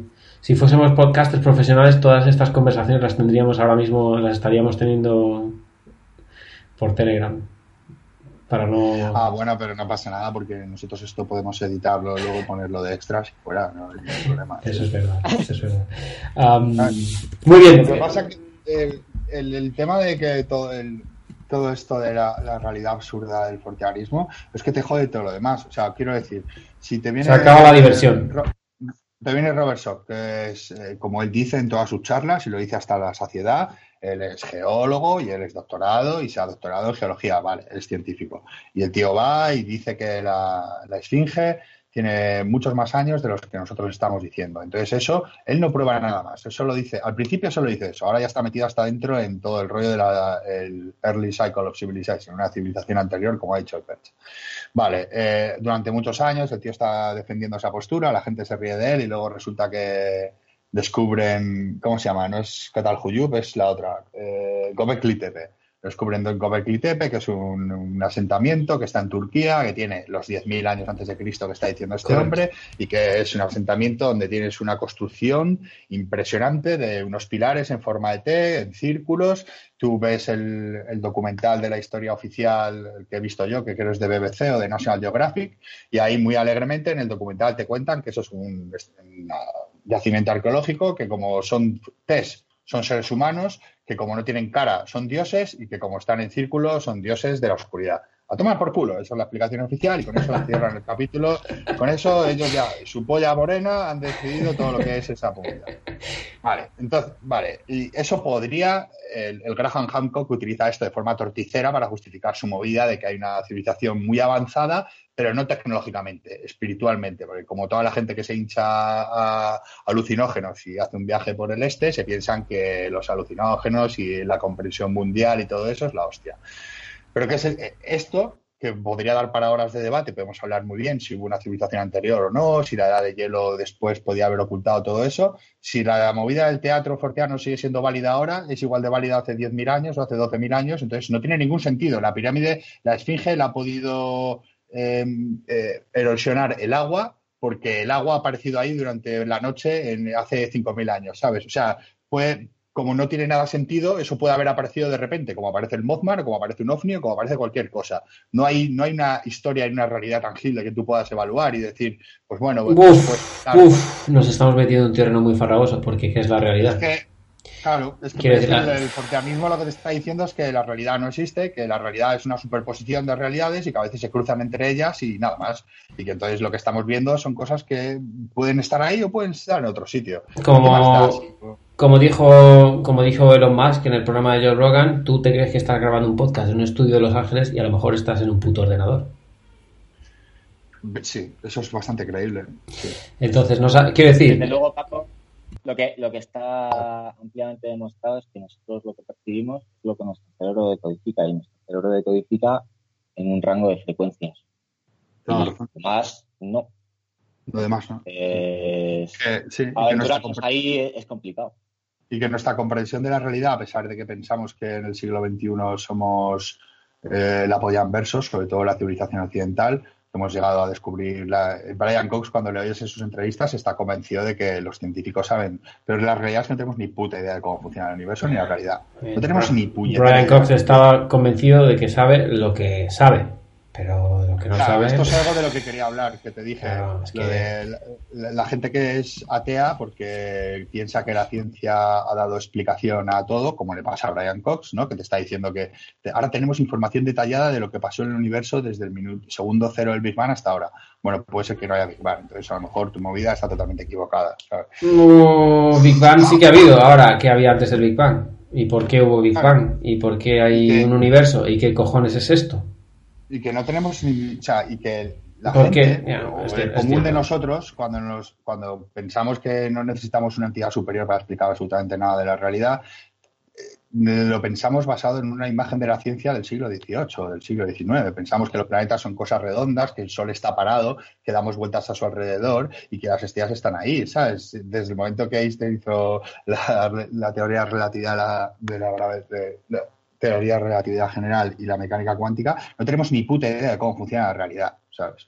La gravedad no es una fuerza que te esté atrayendo a la Tierra, resulta que la Tierra está modificando el espacio-tiempo y está duplicando su tamaño cada 12 minutos, entonces es una fuerza que acelera para arriba. El La gravedad es una fuerza de repulsión, de hecho, no de atracción, es verdad. Claro, tío, son movidas que tu cerebro no puede comprender. El tiempo aquí pasa de una forma diferente que en, en otro sitio. O sea, la realidad, como nos la define la ciencia, no tiene absolutamente nada que ver con la idea infantil que tiene la gente en la cabeza de no, no, no hace falta Dios para crear el sistema solar, porque el sistema solar ya hemos explicado cómo se crea. Bueno, yo es que creo que es, yo creo, yo, yo creo, yo creo que eso es, es una explicación. Claro, no tenemos- Es una explicación muy- En la misma entrevista, en la misma entrevista, ya me callo, perdón. En la misma entrevista, Brian Cox reconoce que el 95% del universo no tenemos ni idea de lo que es. Esta energía oscura y la materia oscura, que lo llamamos así porque no tenemos ni puta idea de lo que es.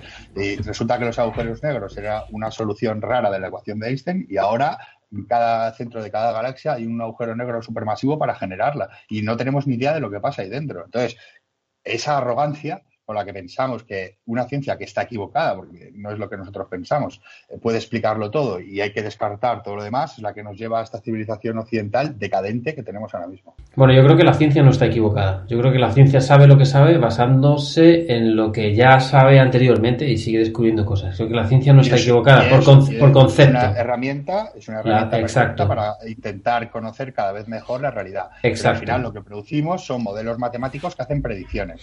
Y los griegos tenían modelos matemáticos que hacían predicciones del movimiento de los planetas pensando que la Tierra era el centro del mundo. Y se habían gestionado un sistema en el que todo daba vueltas de tal forma que podían hacer predicciones. Y la gravedad, según la explica Newton, también hace predicciones. Pero resulta que eso no es así como funciona. No hay una fuerza de atracción, no hay gravitones, es una movida geométrica del espacio. Entonces, ¿cómo pueden afirmar esta gente con esa rotundidad que tenemos claro todo lo que está pasando cuando realmente la ciencia lo único que ha dejado claro en el siglo XX es que no tenemos ni puta idea de cómo funciona nada y que la realidad es indistinguible de algo como un capítulo de, de Juego de Tronos, ¿sabes? O sea, no, no tiene nada que... O sea, ¿cómo puedes Ah, ya justificar? lo- Claro, Ya lo dijo Rajoy y no sabemos por qué llueve.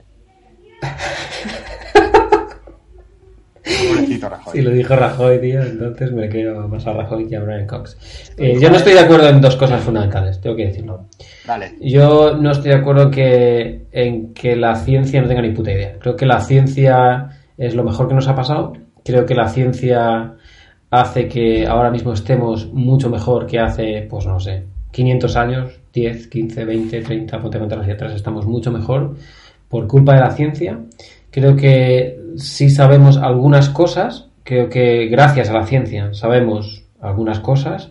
Ahora, creo que lo que no podemos, creo que no tiene, creo que hay que cosas. Una cosa es la ciencia y otra cosa son los científicos, ¿vale? La ciencia está muy claro, para mí es una herramienta fundamental. Si no fuese por la ciencia, estaríamos ahora mismo un poco más incómodos que con que, que si que si, tuvi- que si no tuviésemos a la ciencia. Ahora, Luego tienes que ver los científicos, tienes que ver los científicos y tienes que ver el mensaje que mandan los científicos. Y es- en ese sentido, creo que sí hay un poco de ra- radicalismo, en el sentido de creerte que solamente lo que puede demostrar la ciencia es lo que existe, obviamente, y, eh, no tiene ningún sentido, porque si fuese, si eso fuese, as- ridículo. si eso fuese así, la ciencia no sería la ciencia, no sería la herramienta que nos ha llevado hasta aquí, porque se basa fundamentalmente en, en- en probar falso lo que creías que era verdadero. Ese es el, ese es el, el sistema de la ciencia. Ahora, obviamente, pero eso ya es, el- es como los científicos envían el mensaje cómo los científicos se posicionan eh, en relación a otras personas. Eso es que ya podríamos entrar hasta en la lucha de clases, si me apuras. Pero hay una cosa fundamental que los científicos, en ese sentido, la ciencia, los científicos ignoran, es que ¿dónde coño estamos? O sea, está muy bien que, que sabemos que hay cuatro fuerzas fundamentales. Está muy bien que la Tierra da vueltas sobre el Sol. Está muy bien que el espacio-tiempo, por culpa de la masa, eh, se, se, distorsiona y ahí viene la gravedad. Está muy bien todas las partículas que tenemos, que cada vez sale una. Cada vez que atuchamos las partículas más rápido, salen cinco partículas más. Ahora, ¿qué coño es esto? Creo que en ese sentido no podemos decir... Creo que estamos, está muy relacionado, está muy... Eh, creo que la palabra Dios está estigmatizada. ¿Vale? Es decir, yo creo en Dios o religión, ¿vale? Y creo que es distinto, creo que son cosas distintas. Obviamente no puedes decir que Dios no existe. Puedes decir que Dios, decir, puedes decir que Dios no existe porque no le has visto. O, ok, perfecto. Puedes decir que, que, que no puedes probar que Dios existe. No, pero el aire, sí lo, el, aire sí lo puedes probar, porque el aire lo, lo, puedes medir. A Dios no lo puedes medir. Es decir, no hay nada que nos indique que exista Dios, no hay nada que demuestre que exista Dios. Ahora, creo que hay que ser un poco humildes y, y ser conscientes de dónde estamos. O sea, esto es, esta, es tamaña paranoia, ¿dónde estamos? Es un, si estamos una bola que está flotando en un sitio al que llamamos universo, que hace 13,8 billones de años que supuestamente explotó. Ahora, ¿y qué? O sea, ¿qué es esto, tío? ¿Qué es esto? ¿Qué, qué, qué, qué cojones es esto? ¿De dónde venimos? ¿Qué, ¿De dónde, qué es el universo? ¿De, de qué pasó antes? ¿Qué, ¿Qué, es esto, tío? Si tú, ahora mismo yo estoy en una habitación con un micrófono, un ordenador y una ventana y sé dónde estoy, pero, pero ¿qué hay fuera? Hay una casa, ¿qué hay detrás? Una calle, hay, vale, pero, pero el, el, ¿dónde estamos, tío? Es que a mí esa, a mí esa, esa, esa pregunta me vuela la cabeza. Y eso es una pregunta que jamás vamos a, jamás vamos a poder con, contestar querría comentar, eh, al hilo también de todo esto. Eh, la naturaleza de la realidad, o creo que es más correcto definir, la naturaleza de nuestra realidad, porque no creo que la realidad por completo sea abarcable por nosotros, si no estaría todo explicado. Ah, somos seres muy limitados. muy, muy difícil de medir y es algo cambiante, es algo que atisbamos a ver y como has dicho tú, José, eh, estamos en el mejor momento de la historia. Tenemos las mayores eh, tasas de esperanza de vida en las regiones civilizadas, en Occidente. Uh, no hemos estado como nunca. Uh, pero no sabemos lo que hay. El problema es la gente que se arroga la verdad y dice que sabe todo lo que existe y que comprende todo lo que existe y que fuera de ahí no hay nada más. ¿Vale? Y eso solo responde a la motivación eh, de una ciencia que está mm, eh, mecenada por una sociedad que está inmersa en una crisis moral completa. Pero eso, ya, ya, pero, pero eso no es la ciencia, es, es, son, favor, son, los científicos, 40, son las personas. 45, hay 45 grados de temperatura en Zaragoza y, y nadie se pregunta qué coño está pasando.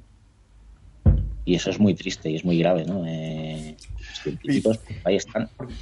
Porque nos han dejado sin sistema moral, tío, nos han dejado claro, sin pero, sistema ético, porque nos han, nos han, prometido, nos han prometido que íbamos a ser capaces en 20 años de dar respuesta a todos los interrogantes. También hay en Quina, ¿sabes? O sea, yo entiendo que después de 2000 años aguantando a la religión católica, nosotros en concreto, aguantando a los cristianos, quemándonos, follándonos, abusando de niños, jodiendo la vida, haciendo guerras, matando gente, eh, metiéndose en tu casa, metiéndose en tu cama, metiéndose en tus ideas, metiéndose en todo. Después de 2000 años así, el hecho de que la ciencia empezara a avanzar un poco le dio a la gente ganas de decir, pues ahora os jodéis, porque todo lo que estabais diciendo era mentira. Que hay cierto... Nos estamos, a, nos estamos a, agarrando a lo que... A, es como una escapatoria de todo lo que hemos vivido en el fondo. Pero y creo que por eso hay pero, cada vez hay menos, religi menos, religi menos, menos, religiosidad, cada vez hay menos, menos creyentes, cada vez hay más... Yo creo, yo creo que, eso es, yo creo que eso es mentira. la, la, gente dice... Perdón, dale, es el, la ciencia es el camino, está claro, que es la herramienta que nos permite avanzar como seres humanos, ¿vale? Pero hemos dejado exacto eh, de lado esa espiritualidad. Bueno, y perdona que te interrumpa. progresar te interrumpo un segundo. Y nos hace progresar en, en, crear cada vez herramientas más útiles. Eso está por ver si eso es lo que uh, para sobrevivir. Ahí ya, ahí ya, entramos, ahí ya entramos en un punto que es, es si realmente todo esto ya es parte de la teoría de la evolución la evolución de las claro, tecnologías, es lo que hablaba también Elon Musk. Eso es. Es como saber si esto hace que sobrevivamos o no, porque si, si morimos, Los tiburones llevan 400 millones de años viviendo aquí y no tienen un iPhone. Nos han ganado. nosotros En, en 200 años, nosotros en 200 años de tener un iPhone nos reventamos del planeta, evolutivamente somos lamentables. Somos una de las especies más lamentables de la historia del planeta. Ah, pero ¿en qué, en qué, post- en qué posición nos deja eso? tú dices que al final ha estado jodiéndonos, pero al final, mira, con todo lo malo que tiene la iglesia, y es a, eh, es a lo que voy, eh, la ciencia ha progresado gracias a que ha tenido una institución que la ha soportado, que ha sido la iglesia, en el mundo occidental. Correcto. Y de gran parte de la historia de Europa, eh, la ciencia ha progresado gracias a que la, iglesia ha estado detrás para promoverlo. Entonces, eh, sí, bueno, podemos estar de acuerdo o no, obviamente estar- estaremos de acuerdo con acciones desafortunadas de elementos dentro de la Iglesia, igual podemos estar de acuerdo o no con eh, acciones desafortunadas de elementos en cualquier estamento de cualquier eh, asociación humana, ¿vale? Pero al final la Iglesia es un elemento de progresión. Si bien yo creo que la Iglesia ya, en el mundo en el que estamos, no tiene cabida, no tiene cabida de la forma en la que pretende sobrevivir. Yo no estoy de acuerdo. Creo que la Iglesia ya no tiene cabida porque la ciencia, porque la ciencia ha demostrado que ya no tiene cabida, fundamentalmente. No ha demostrado nada, Percha. No ha demostrado nada. Obviamente ¿Qué que sí. Para- para- para Hombre, cualquier, cualquier, te- a ver, vamos a ver, perdón, perdón, perdón, una cosa, una cosa, vamos a ver, una cosa. Si hablamos del catolicismo, ¿vale? O si- vamos, si hablamos de cualquier religión, la ciencia ha demostrado que el Dios del que hablan las religiones no existe. Punto. Punto. Mira el postulado de cualquier tipo de religión. De hecho, es que si, es que si, si puedes ser occidental, puedes ir a cualquier religión asiática, puedes ir a la religión hindú, al judaísmo, puedes ir al budismo. Lo que cuentan es absurdo basándonos en las observaciones que la ciencia ha demostrado. Ahora, ¿hacia dónde vamos? No sé hacia dónde vamos. Vamos hacia un futuro mucho menos religioso, sin duda. No sé en qué- a dónde desembocará ese futuro. No sé si habrá algo, algo una religión posmoderna, si me explico, que después la ciencia terminará por desmontar después. Lo que digo es que da igual, si es que todas estas cosas son mundanas, si es que da lo mismo, si es que nunca vamos a saber dónde estamos. Nunca, jamás vamos a saber dónde estamos. Jamás se nos va a desvelar el secreto. Pero no os, fija- no os, no- no os dais cuenta de dónde estamos, pero no se, no se os vuela la cabeza, amigos míos. Claro que sí, la realidad o la naturaleza de donde estamos está creado para que eh, tú no puedas decodificarlo, no puedas Es el teatro. no puedas hallar nada más. La vida está diseñada para que tú creas que no hay nada más después, ¿vale? Y es que si no, no tendría ningún tipo de sentido. La concepción de la vida para cualquier ser vivo no tiene sentido si no, ser vivo consciente no tiene sentido si cree que es finita. Porque si cree que es infinita, entonces no puede aprovecharla, ¿vale? Yo he sido durante toda mi vida ateo, he de reconocerlo, y he tenido formación religiosa cuando, cuando era más joven, pero bueno, a mí me, me han pasado una serie de cosas y la verdad yo tengo que decir, aunque suene ridículo, y creo en Dios, suena ridículo, no sé por qué, la concepción que tenemos de Dios hoy en día, que se asocia como bien ha dicho Paco, ha Yo no creo que suene ridículo, tío. Yo no creo Claro, que suene pero ridículo. Es justo lo que estaba diciendo. Cuando tú dices que crees en Dios, la gente, pues bueno. Hay una, hay una, claro, hay una asociación clásica, digamos, religiosa. Claro, pero eso, eso es lo que has dicho tú antes, que Yo, la- yo no estoy de acuerdo con la acepción de Dios como, como un Dios con barba sentado ahí arriba, no. Al final creo cristiana, que. cristiana, eso Sí, es cristianismo, no, la- nada más. cristiana, eh, no la veo. Creo que ahí hay algo, ¿sabes? Pero no, no veo la relación clara. Pero es la que- única. Sí, Es sí, la pero yo lo que quiero decir es que creo que, que hay algo, hay algo que tiene que crear esto. Y yo creo que todos somos lo mismo, creo que somos parte de eso. Y Sí, pero, pero, claro, pero, todo curioso y eso. como- pero si hay algo, a sí mismo, tío. Y eso solo puede ser una puta broma, tío. pero si hay algo, si hay algo que ha creado esto, ¿quién ha creado lo que ha creado esto? Claro, pero es para que no tenga sentido. Al final nosotros somos herramientas, herramientas suyas, tío. Esa es mi teoría, ¿sabes? Nosotros somos herramientas de algo que nos encarna aquí, tío. y- Pero entonces, Ya. esa- sí, pero ese algo, ese algo tiene estas mismas digresiones en podcasts avanzados sobre por qué están ahí. Es como si nosotros. Tío, las, abs- las- las absorbe, tío. Es que es algo que no podemos entender, José. No, eso, eso desde luego, que no lo entendemos, desde luego. O sea, al hilo de la película del Mothman, o sea, inténtale explicar una- a una cucaracha la naturaleza de tu realidad. eh, Si tienes- ¿no? si tienes- Es lo tienes- que. Eh, si tienes... eh, joder, no me sale la palabra. Si tus intenciones son honestas para con ese ser, inténtaselo explicar, porque no se lo podrás Ah, explicar ese, en la vida. ese es el, el- el argumento del, del libro de Plagiaria. Inténtale a alguien que no conoce la tercera dimensión o que vive en dos dimensiones a explicar la tercera dimensión. Es imposible. Pues Es lo que hacía Shiokaku con la digresión de la, de la carpa. Esa forma de pensar eh, nos sigue dando que me. O sea, estoy totalmente de acuerdo. Yo no creo que decir. O sea, entiendo que decir ahora mismo en 2019 yo creo en Dios, puede haber ciertos. Es lo que estaba justo criticando. Ciertos sectores de la sociedad que diga, ah, qué tonto, cree en Dios. Tú pregúntale a esa gente cómo funciona la gravedad, a ver qué respuesta. Pero te tengo da. que llamar Dios porque no tengo otro término. Y porque Claro, es el que, claro, tú que la mundo que me ha enseñado le da. Pregúntale Ojo. si el tiempo pasa igual aquí que en otro planeta o en el espacio. Pregúntale cómo, eh, cualquier cosa de la realidad misma. Pregúntale qué es el entrelazamiento cuántico. Pregúntale qué son los ordenadores cuánticos. Pregúntale cómo, cosas que son fundamentales y tú tendrías que conocer para poder afirmar que no existe nada más. Explícame tú a mí, José, por qué cuando te rompiste, por qué cuando te cortaste el tendón, al mismo tiempo, yo creo que fueron durante tres meses, me estuvo doliendo a mí el mismo dedo. Y eso es verídico, te lo he contado. No te lo quieres creer, no te lo creas, pero es totalmente cierto. Entonces, que me expliquen eso. Eso es por qué ocurre. ¿Qué, qué, qué conexión? Pero yo, pero yo creo que eso puede ser.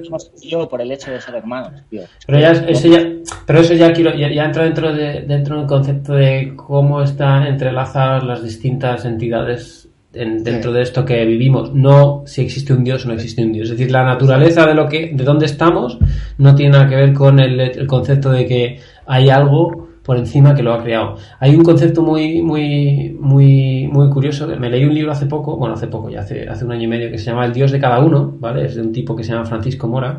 Ah, fundamentalmente, hay, una parte, hay dos partes en el libro. La primera parte se dedica fundamentalmente a, demostrar, a, no a demostrar, a, desmontar personajes religiosos históricos basándose en una especie de una especie de nuevo ámbito científico que lo que hace es que hace autopsias o diagnósticos de gente muerta basándose en lo que cuentan las crónicas de lo que esa persona experimentaba y lo que se sabe ahora eh, que son eh, pues síntomas de ciertas enfermedades. ¿no? Entonces, por ejemplo, Moisés, pues no sé, Moisés tenía epilepsia de grado 4 y tenía esquizofrénica, es- esquizofrenia y bipolaridad, por ejemplo, ¿no? ese tipo de cosas.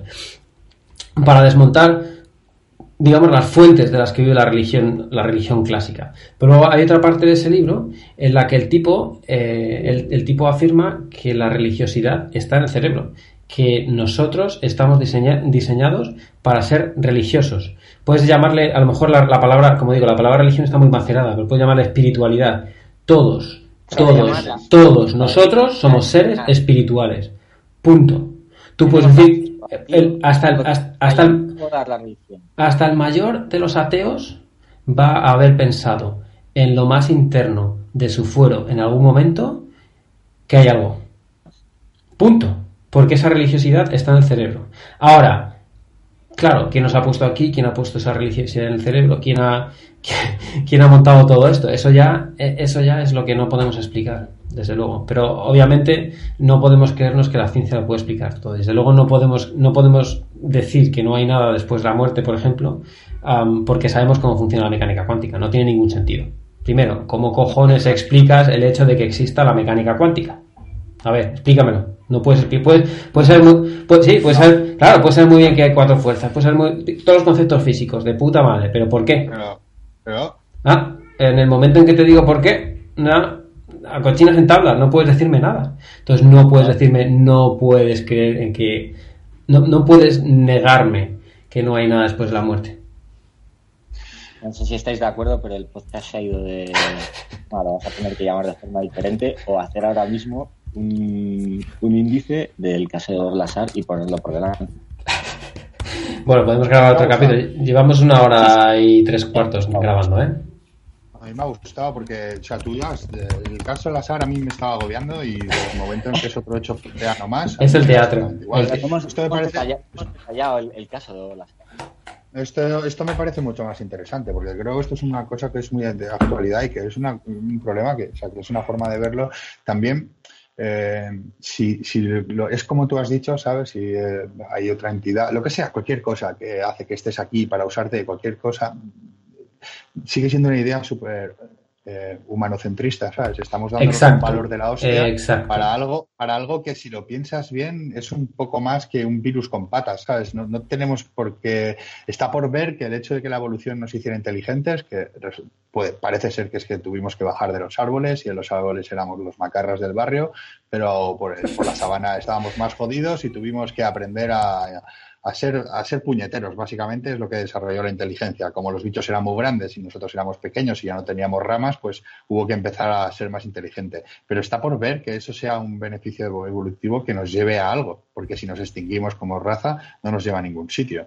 Y a lo mejor toda esta trascendencia que nos damos a nosotros mismos solo es un juego del cerebro para que tú sigas tirando para adelante y, y tu especie siga superviviendo, para que tu ADN se persista, ¿sabes? Y simplemente realmente lo que somos es, pues eso, un microbio que está en un punto remoto del universo que les suda la... A mí hay una teoría que me hace mucha gracia de los de la mecánica cuántica que decían que cada vez que tomas una decisión el universo se desdobla en dos. No me jodas, ¿sabes? Como todo lo grande que es el universo y cada vez que una decisión de un mierda de la Tierra tenga que tomar una decisión se desdobla en dos, menudo gasto energético.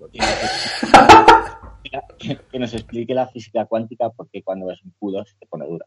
Entonces, bueno, al final, toda, toda, o sea, eh, una, una disciplina no puede abarcar toda la naturaleza de la realidad. Y, el error es ese, ¿no? Que todas intentan abarcarlo todo y, explicarlo desde su punto de vista y no Ni creo que esté para eso, ni creo que la gente, en el momento en el que la gente utiliza algo como la ciencia para definir cómo se tiene que comportar en el día a día, cómo tiene que tratar a los demás, Sin duda, si, tiene que si, tiene, que pensar o no en que es una persona trascendente, si tiene que pensar que su, su yo trasciende al futuro, todos esos términos son términos que escapan totalmente fuera de lo que la ciencia puede responder o no, entra dentro de la filosofía y eso no se puede perder porque la ciencia nunca va, o sea, en todo tú no puedes dejar a cinco físicos hablando sin que haya un filósofo en medio, ¿sabes? No, puedes hacer eso porque los físicos, lo explicaba el otro día un pibe, la mecánica cuántica es una teoría que es descriptiva, pero nadie, o sea, no lo llamaba ni teoría, el pibe decía, eso no se puede llamar teoría, porque una teoría da una explicación de cómo eso afecta al universo. Einstein no hizo una ecuación,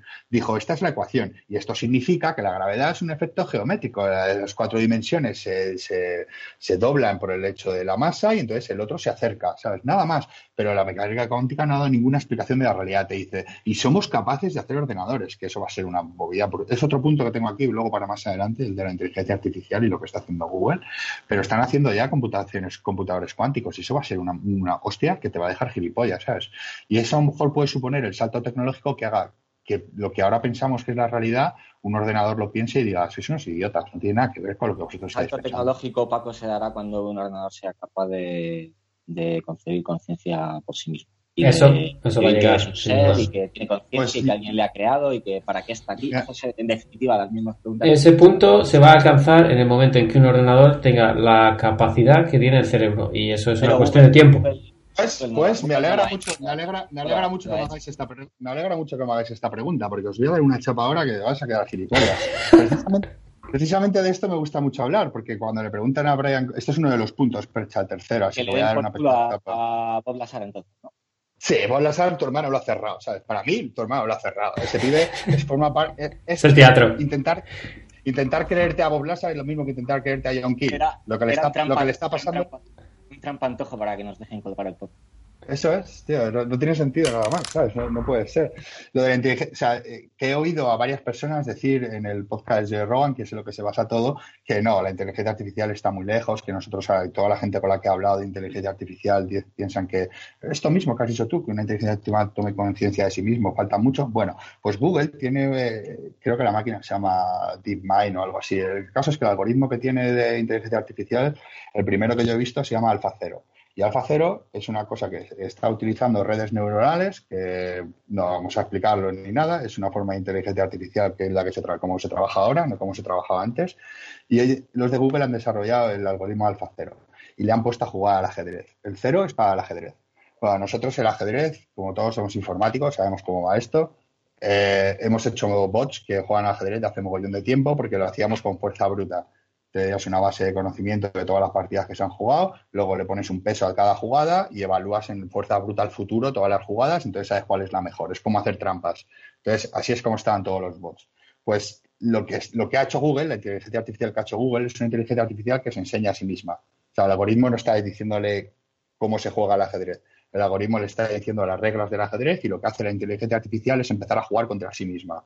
Mogollón de eh, agentes pequeñitos que empiezan a jugar contra sí misma. La tienen así una semana, cuatro días, el tiempo que considere necesario. Y cuando la han puesto a jugar a esa máquina contra humanos, no solo la inteligencia artificial que ha aprendido por sí misma sin contacto con humanos gana a los humanos, sino que también gana a los otros, todos los bots que habíamos hecho hasta ahora. Pero es que además juega con elegancia, ¿sabes? O sea, no es que la inteligencia artificial como antes ganaba por fuerza bruta, es que juega como Messi, ¿sabes? Es que los comentaristas de ajedrez que retransmiten las partidas piensan que juega mejor que un ser humano.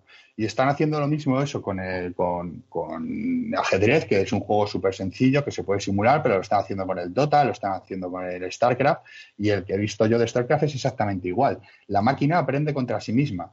Y cuando juega, juega como juega un humano. De hecho, en StarCraft se ve de puta madre, porque en StarCraft hemos creado coreanos hiperdesarrollados que son capaces de hacer 700 acciones por minuto en un teclado y la máquina utiliza 300. No necesita ir tan rápido. Yendo mucho más lento. El salto será cuando en vez de imitar al humano y duplicar o triplicar o quintuplicar sus capacidades, sea capaz de mejorar el sistema por el cual llegar a conclusiones nuevas. Tomar decisiones por sí mismo. Ya lo hemos, pues ya lo ha hecho, tío en el ajedrez ha demostrado que cosas que estaban, por ejemplo, que no había que mover la reina hasta la jugada número tal, la máquina, o sea, el algoritmo ha demostrado que lo puede mover, que la mueve antes y no pasa nada. En StarCraft, que es el de lo que yo sé más que ajedrez, que estoy aprendiendo, todos los coreanos llevan 20 años jugando poniendo un edificio en la entrada de la base para bloquear, porque es algo que sabe todo el mundo de primero de StarCraft. Pues apertura francesa. Es como decir que es la apertura francesa. Bueno, pues la bicha juega nueve partidas sin poner un, edificio en la entrada y aún así gana las partidas. Los comentaristas se vuelven locos. Lo, que me gusta a mí de esto que está haciendo Google, lo que quería transmitir es que la IA está aprendiendo por su cuenta, no está recibiendo información de los humanos y está llegando a conclusiones que son como las nuestras. Hay, hay aperturas de ajedrez y aperturas de StarCraft que las hace igual, pero está llegando a otras que son independientes, son suyas y que las toma por su propia cuenta y que se demuestra que son mejores que las nuestras. Eso es como tener a un, al oráculo de Delfos y preguntarle lo que quieras, tío. Es un salto tecnológico que me asusta que lo tenga Google, porque si eso lo tiene Google, no sé qué están, no sé qué pueden tener otras personas. El, pero el, ordenador de Asimov, tío, que no recuerdo el nombre ahora mismo. Es increíble que haya otro ser que no está vivo pero que puede llegar a conclusiones como nosotros, ¿sabes? A mí, a mí personalmente cuando lo vi me quedé flipado, porque los comentaristas que están viendo la partida son profesionales, son gente que comenta partidas, y al principio decían, va, la máquina no tiene ni puta de jugar, menudo imbécil. Bueno, pues en la décima partida, cuando hace 10-0, los tíos están flipando. Dicen, no es que solo haya ganado, es que está jugando, es que juego bonito, tío. Sea, está jugando con elegancia y está descubriendo eh, técnicas nuevas que, nosotros no sabíamos. A esa inteligencia artificial la tienen realmente ahora mismo eh, calculando algoritmos para, a partir de la estructura de una proteína, calcular su forma en 3D. Pero tú imagínate que le metes la población mundial, el número de recursos y cómo distribuirlos. A ver si la máquina resulta que con, lo que la solución que te da es ciudadanos. Vamos a verlo. ¿Podríamos probarlo?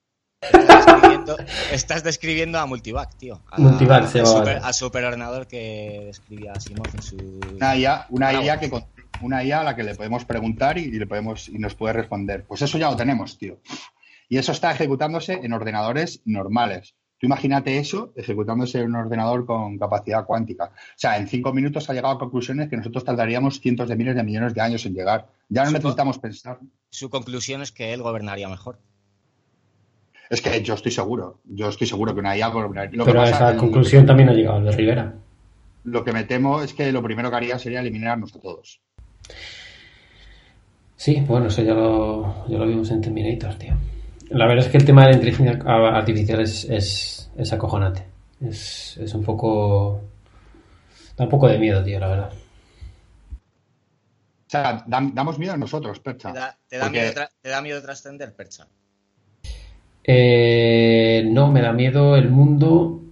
Me da miedo pensar en el miedo que va a sentir la gente que realmente viva ese momento en el que las máquinas nos sometan. No, pero pues, no podemos utilizar la tecnología. No iba por ahí mi pregunta. Mi pregunta es si no te sentirías cómodo sabiendo que después de la muerte de nuestro cuerpo físico al que todos vamos a llegar, podremos descargar nuestra conciencia y emular la realidad. Tampoco tienes ninguna Ni, prueba de eso eh, ni siquiera sabemos que el sistema donde estamos, puedes llamar universo, luego puedes llamarlo como quieras, ni siquiera sabemos si el sistema en el que estamos se encarga de, de llevar nuestra conciencia a otro sitio de manera por defecto. Pero que, Ya, pero ya, que ya. ninguno, de, ninguno, ninguno de vosotros se ha muerto nunca. Nadie sabe, nadie tiene la certeza de que vaya Pero a lo, morir, ¿eh? a lo mejor intentando eso descubriríamos algo. Intentando descargar nuestra conciencia después de morir en un soporte digital, conseguiríamos atisbar qué pasa después de morir. Eso es cierto.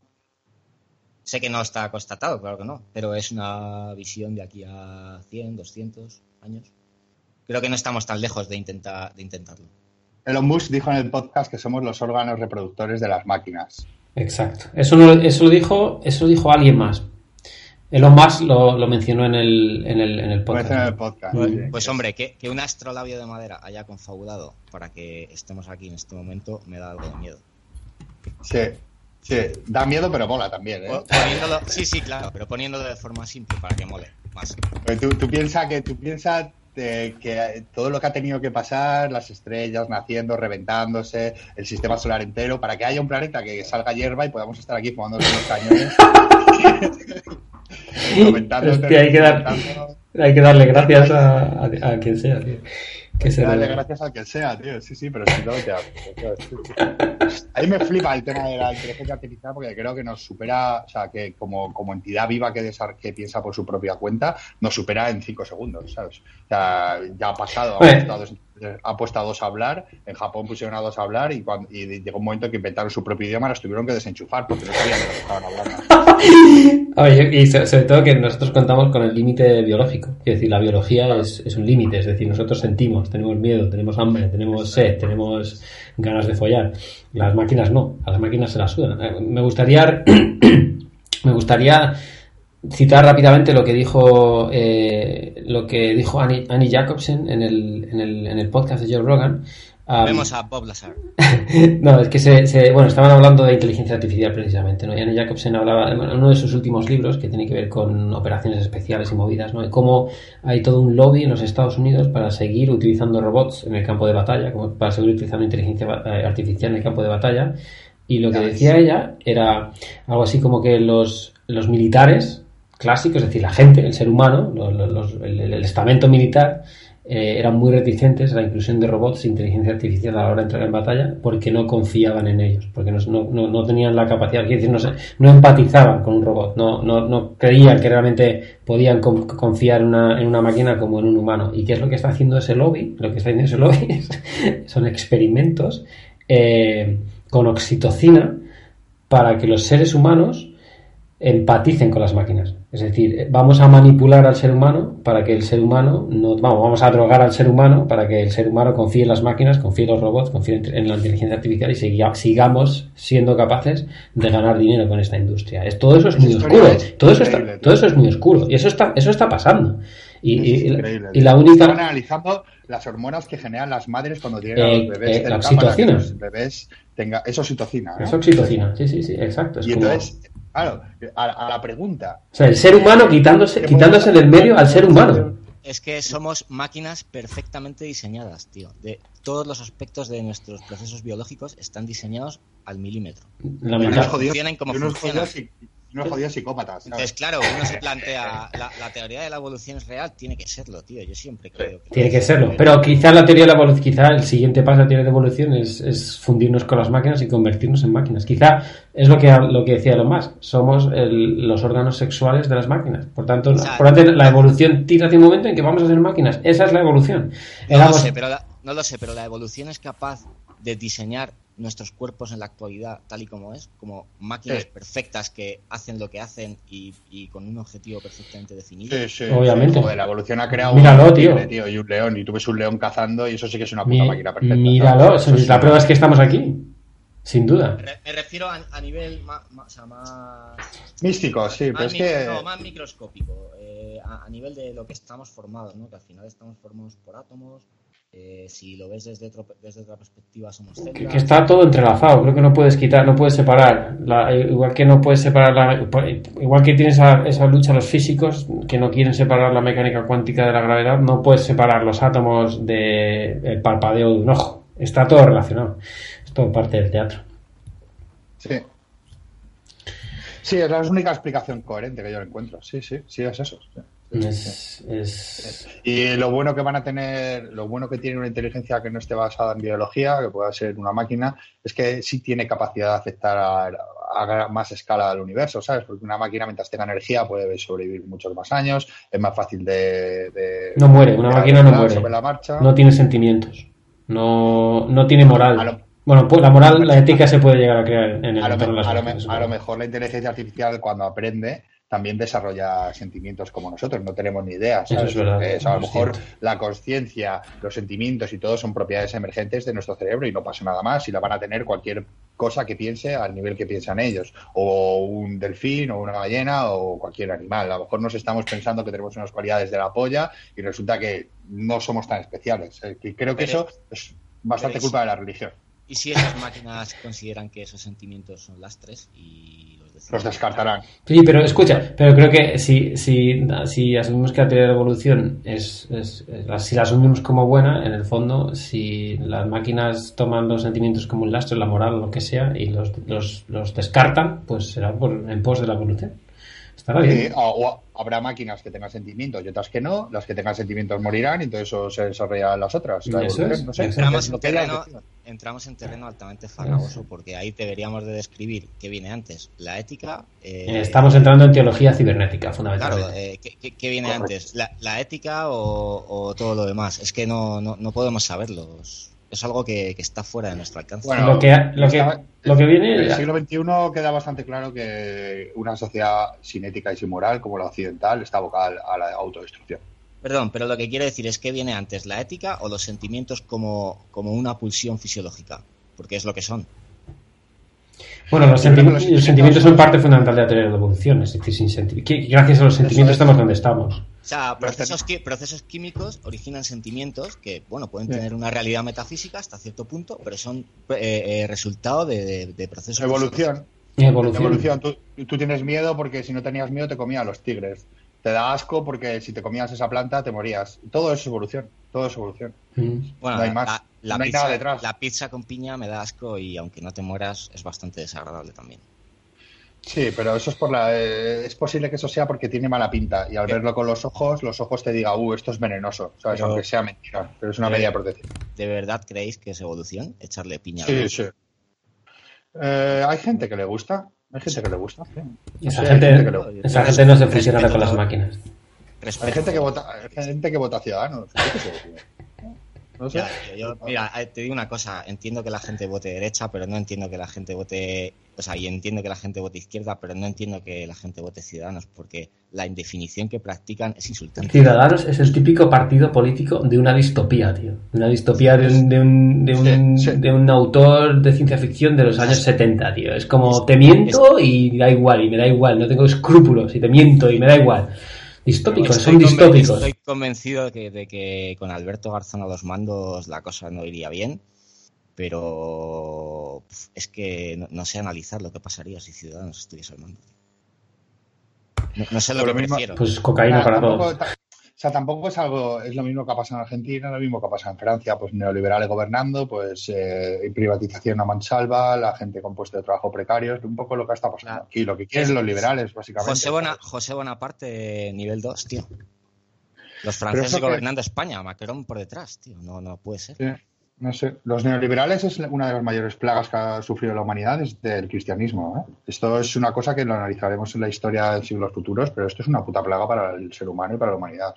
yo espero la- no estaría de acuerdo. Uf, uf, uf, uf. Espera, espera, espera, espera, espera, espera, porque quizá mm, si no fuese por el liberalismo no estaríamos en el nivel tecnológico en el que nos encontramos. Ojo, es que esto ya es una discusión un poco más profunda. Es que si fuera por el marxismo-leninismo, ahora mismo no tendríamos un iPhone como el que tenemos, Paco.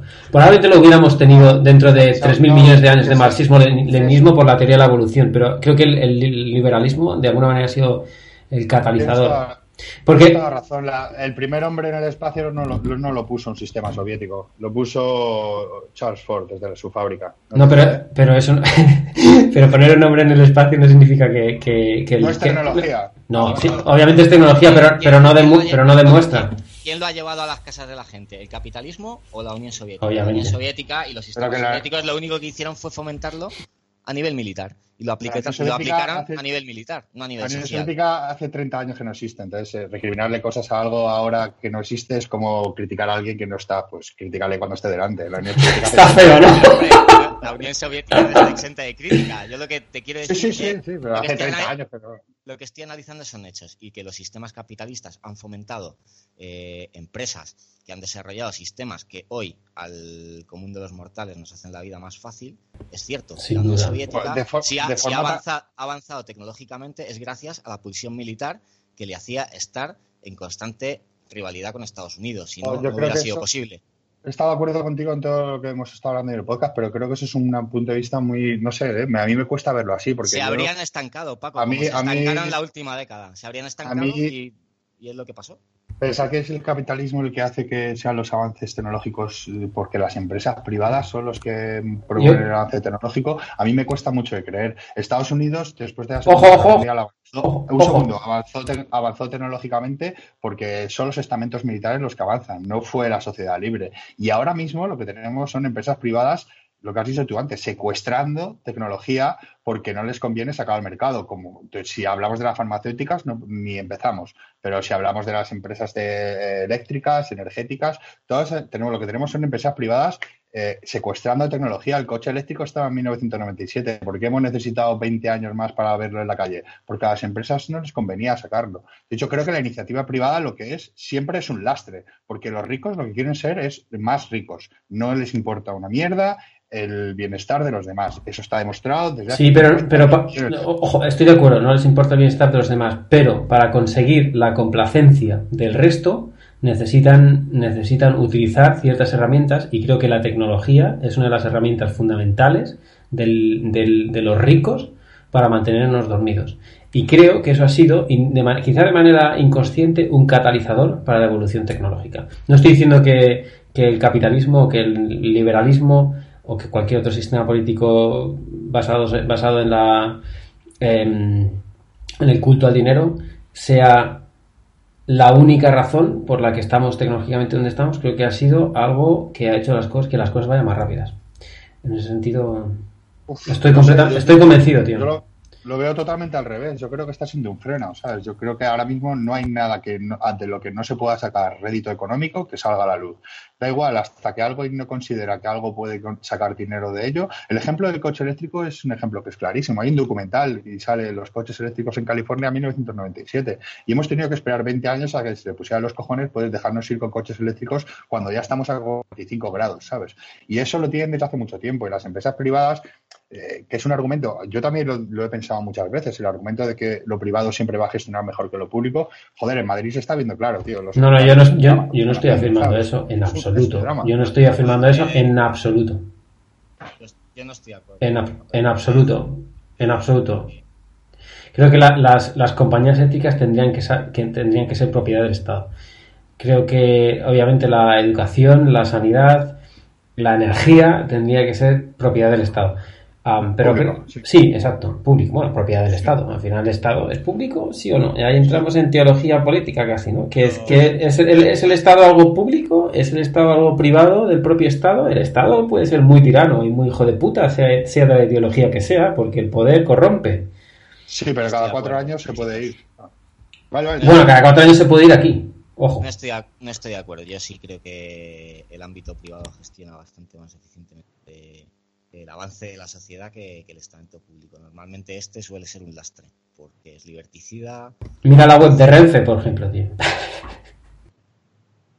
Es que mira, Ya, mira, o mira, sea, eh, mira yo te- startups, eh, tío. te digo que mira Globo, mira, mira Deliveroo, mira lo que está haciendo el capitalismo, ¿sabes? Se está creando esclavos en el siglo XXI. Sí, sí, pero sí, yo no quizá, estoy- el de- quizá el departamento de energía y el de telecomunicaciones, a lo mejor sí son sectores estratégicos que Críticos, sí sí sí No estoy no criticando el capitalismo. Pero el resto, en absoluto, Paco. Lo que tú dices al final es que, eh, pues bueno, los estamentos militares son la polla, son los que han organizado el avance de la sociedad, pues nada, que vuelva Franco. No, no, he dicho, he dicho que mm, tristemente normalmente cuanto más se avanza es cuando estamos en guerra y luego en las posguerras, porque primero en la guerra necesitamos avanzar Eso es así, sí. para matar y luego después en la posguerra necesitamos avanzar científicamente para recuperar todo lo que hemos matado. Es triste, pero es, es como quemar el campo para cada barbecho. Pero Al final yo lo hacemos así. Pero eso yo creo que un sistema mucho más socialdemócrata, eh, con intervencionismo estatal, pero con iniciativa privada, creo que es el sistema que mejor impulsaría la ciencia. Ahora mismo yo creo que en todos los campos, medicina, incluso física teórica, todo está muy limitado porque ah, se pueda sacar rendimiento económico de lo que estamos estudiando. Hay, ¿Por qué han construido un acelerador de partículas de 20 kilómetros en Génova? Pues porque ah, le tienen que sacar algún beneficio, si no, no lo construyen. ¿Por qué no hacemos 100.000? Porque, porque es una cuestión de. El Michio Kaku tiene un libro en el que te habla de antimateria como combustión para eliminar los químicos, para salir al espacio, y te dice que ahora mismo podemos producir antimateria, pero que cuesta N billones de euros. Bueno, pues el dinero es un invento, ¿sabes? ¿Cómo? Es que no se puede producir un kilo que sería demasiado porque sería carísimo. ¿Sería carísimo para quién? si el dinero es un invento, no existe el dinero. Entonces, está el yo creo, creo que esta forma de organizarnos nos limita mucho los avances que podemos hacer a que sean avances que yo pueda mercantilizar, ¿sabes? O sea, está muy... Al, final, el capitalismo es el sistema que, más asegura el avance técnico, tecnológico en todos los aspectos. Y es el que más lo ha asegurado. Y si te fijas en, en la historia del siglo XX, en cuanto los sistemas han empezado a ser democráticos, en cuanto las naciones de Occidente se han empezado eh, a abrir, a crear una red de comercio, es cuando se ha mejorado la vida de todos, es cuando se han mejorado los, las capacidades de, trabajo, es cuando se ha mejorado que, que, las personas puedan viajar entre países. O sea, eh, el nivel de interrelación de países que tenemos hoy en día lo ha provocado el capitalismo. Y al final vivimos en una burbuja y en una burbuja tecnológica y perdona que te diga tú hoy en día te pones malo y a lo, mejor, a lo mejor te llevan a, al Ramón y Cajal y a lo mejor a otro le suben en un helicóptero y le llegan a las montañas de Indiana puede ser ¿vale? Pero al final tienes una cobertura médica que hace 50 años no tenías y eso es gracias al capitalismo, concretamente aquí en España. yo, Diría, yo diría que gracias yo diría que gracias al capitalismo lo que vamos yo diría que la sanidad gratis es gracias al marxismo-leninismo y que gracias al capitalismo lo que vamos a tener es el sistema americano que si no tienes dinero te mueres con un resfriado. Yo diría, yo diría. Creo que son cosas distintas. Yo... creo que hay dos sistemas en boga hoy en día, que es el marco chino de mercado laboral y el marco occidental. Y bueno, a lo mejor tú puedes identificarlo con Estados Unidos y en que si no tienes un seguro médico te mueres, ¿vale? Pero creo que eh, si miras eh, todo el cuadro desde arriba, te darás cuenta de que la opción de China mm, no es la buena, o por lo menos no es la buena para tus intereses. para la gente que tiene mega empresas sí, es que no, sé nada de China, ni sé qué tipo de gobierno practica, ni cómo vive la gente ahí. Entonces, no, no, si no sé de algo, no, no, no me quiero meter en eso. Sea, también estás describiendo una visión del mundo que se reduce quizás a 20, 21 países, ¿sabes? Pero lo que, quiero, lo que, lo que te quiero decir, 380 países que, los otros 380 países que quedan no creo que estén tan de acuerdo con esa libertad de las que vive en el G20, ¿sabes? Al final, Paco, tú descríbeme eh, cualquier proyecto socialista o comunista que haya tenido eh, éxito sobre la faz de la Tierra que haya conseguido una progresión sobre la población humana que estaba rigiendo. Cuba. En, contra, Cuba, en contraposición con el mundo occidental. En Cuba. Cuba. Por favor, Cuba, exporta, Cuba, exporta, médicos al mundo, mientras, eh, el resto del mundo lo que exporta son militares. Por favor, Cuba, está, Cuba, está, bloqueada, Cuba, Cuba, no puede comerciar con nada, Cuba tiene que sobrevivir siendo una isla pequeña del Caribe y aún así exporta médicos al mundo. Fíjate si tuviera solamente la posibilidad de que las transacciones económicas fueran libres, no estuviera bloqueada. Pues no solo habría médicos, habría ingenieros, habría de todo. Cuba está bloqueada por decisión propia. Sí. Bueno, me parece, Creo, creo, que el que aplica sanciones es Estados Unidos. Y poniendo, y, poniendo, los pies en la tierra, si tú vas a Cuba, por un par de pintalabios, lo mismo obtienes cosas. Entonces, eso no me parece una mejora sustancial de la vida humana. Si tú te vas a Miami, eso no pasa.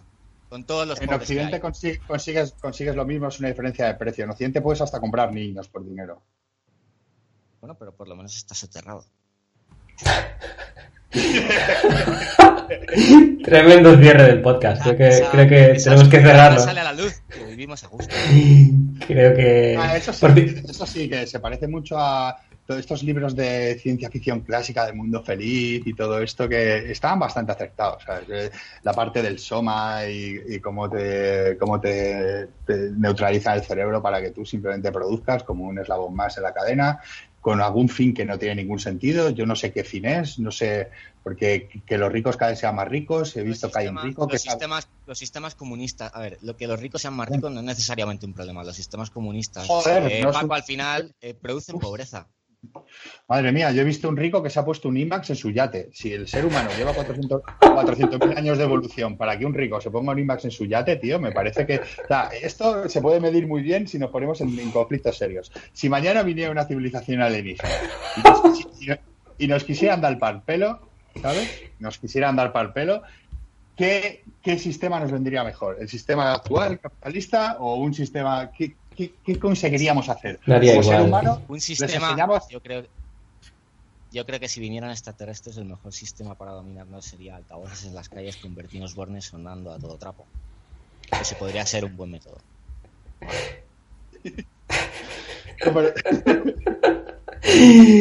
Bueno, yo quería ah, que decir una cosa. En el mundo hay 194 países, Paco. Has dicho que había 384, pero hay 194. Lo pondré, lo pondré en, la- lo pondré en las notas del programa. 84 grados. Oye, se nos está yendo de las manos. He dicho, he dicho 20 países del G20 y luego he dicho 380 más. No sé si hay 400. no Hay sé. 194 países soberanos reconocidos por la es, ONU. es mejor que 20 países vivan mejor a que 364 vivan mal, ¿no? Uh, es que eso, es la- eso ya lo pensaban los nazis en el 40, ¿eh? Eso ya lo han pensado mucha gente antiguamente. Y la verdad que para los alemanes era una buena solución. La verdad que si lo reduces a un nivel local, Alemania iba a vivir muy bien. Ahora, el resto íbamos a estar un poco regus, ¿sabes? Yo es que estoy a favor de la eugenesia, pero no de la eugenesia como se Claro. pinta, en plan de vamos a exterminar aquí a la gente, sino en plan, a ver, vamos a ver si tenemos los métodos para evitar que los nacimientos sean defectuosos, para reducir la población, no entiendo por qué no debiéramos hacerlo. Eh, una cuestión más complicada es decidir quién tiene y quién no tiene hijos, pero desde luego el, Eso yo creo que también es El- parte de la, te- de la teoría de la evolución. el, el asumir que todos los nacimientos debieran de ser eh, de seres que van a ser eh, funcionales en su vida debiera garantizarse. Con toda la pena de mi corazón. De eso se tratará, se, se Y encargará soy, la teoría de la soy alguien evolución. que está en contra del aborto, per se. Así, a grandes rasgos, ¿vale?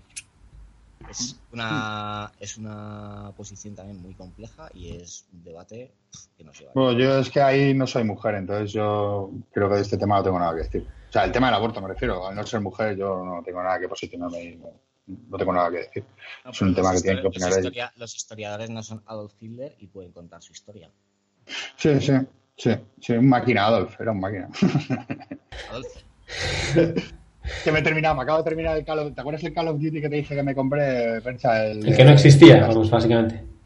Te mandé la foto y joder, tío. Me dijiste que te habías comprado el Call of Duty no sé qué, lo estuve buscando y resulta que no era ese, que no existía. Te mandé, la, te mandé la foto, tío. Te puedo mandar la foto de la carátula. Me la mandaste después, pero el día buscando el Call of Duty que no había salido no me lo quitas, no, no me lo quita nadie. Pues, pues resulta que el juego, como mi consola está en español, eh, se pone en italiano. Porque deben de, consider- para, deben de considerar que, bueno, son todos del sur, para un gitano otro es lo mismo. Y se pone, lo pone en italiano. Entonces he tenido que estar un mes matando nazis en italiano. Ah, es, es todo lo que tuiteas.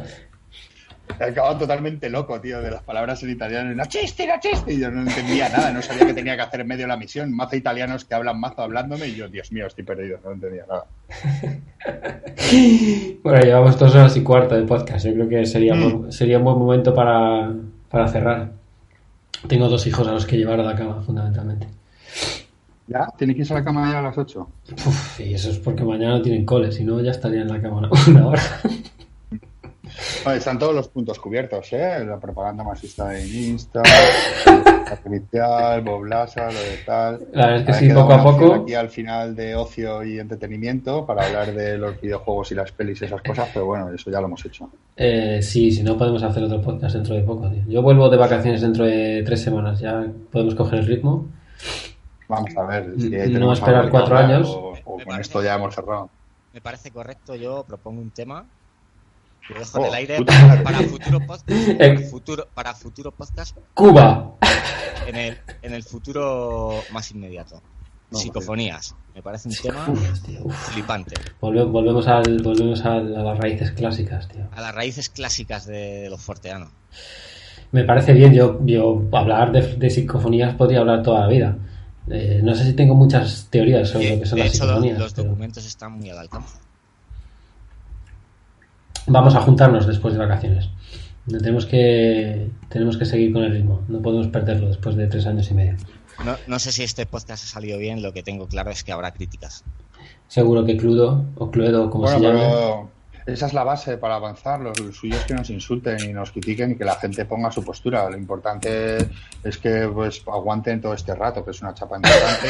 Hay que, pulir- hay- hay que pulirse. Yo creo que cuando, cuando, cuando hablo de John Andrew se va a todo el mundo. Pero bueno. No, no, no, ha quedado estupendamente y el Joe Rogan tiene poza de tres horas y yo me los escucho entero y lo disfruto mogollón, así que si alguien ha aguantado hasta aquí, pues se lo ha currado bastante. ¿sabes? Otra cosa es que nosotros tengamos algo que contar. Un solo tema, o sea, el tema de psicofonías está muy bien, pero tenemos que tener varias cosas para poder ir entrelazándolas. Sí, es verdad. Bueno, tenemos que buscar. Bueno, al final las cosas vienen solas, ya te lo digo. ¿eh? Mm. Eh, bueno, señores, Pues un placer, la próxima vez ya te veo desde Barcelona, tío. perfecto. ¿Cuándo te, cuándo te mudas? En agosto me dijiste. Sí, la última semana de julio y los vuelos de Barcelona a Hamburgo son bastante baratos. Pues ya sabes, tío. Aquí, aquí tenemos de todo.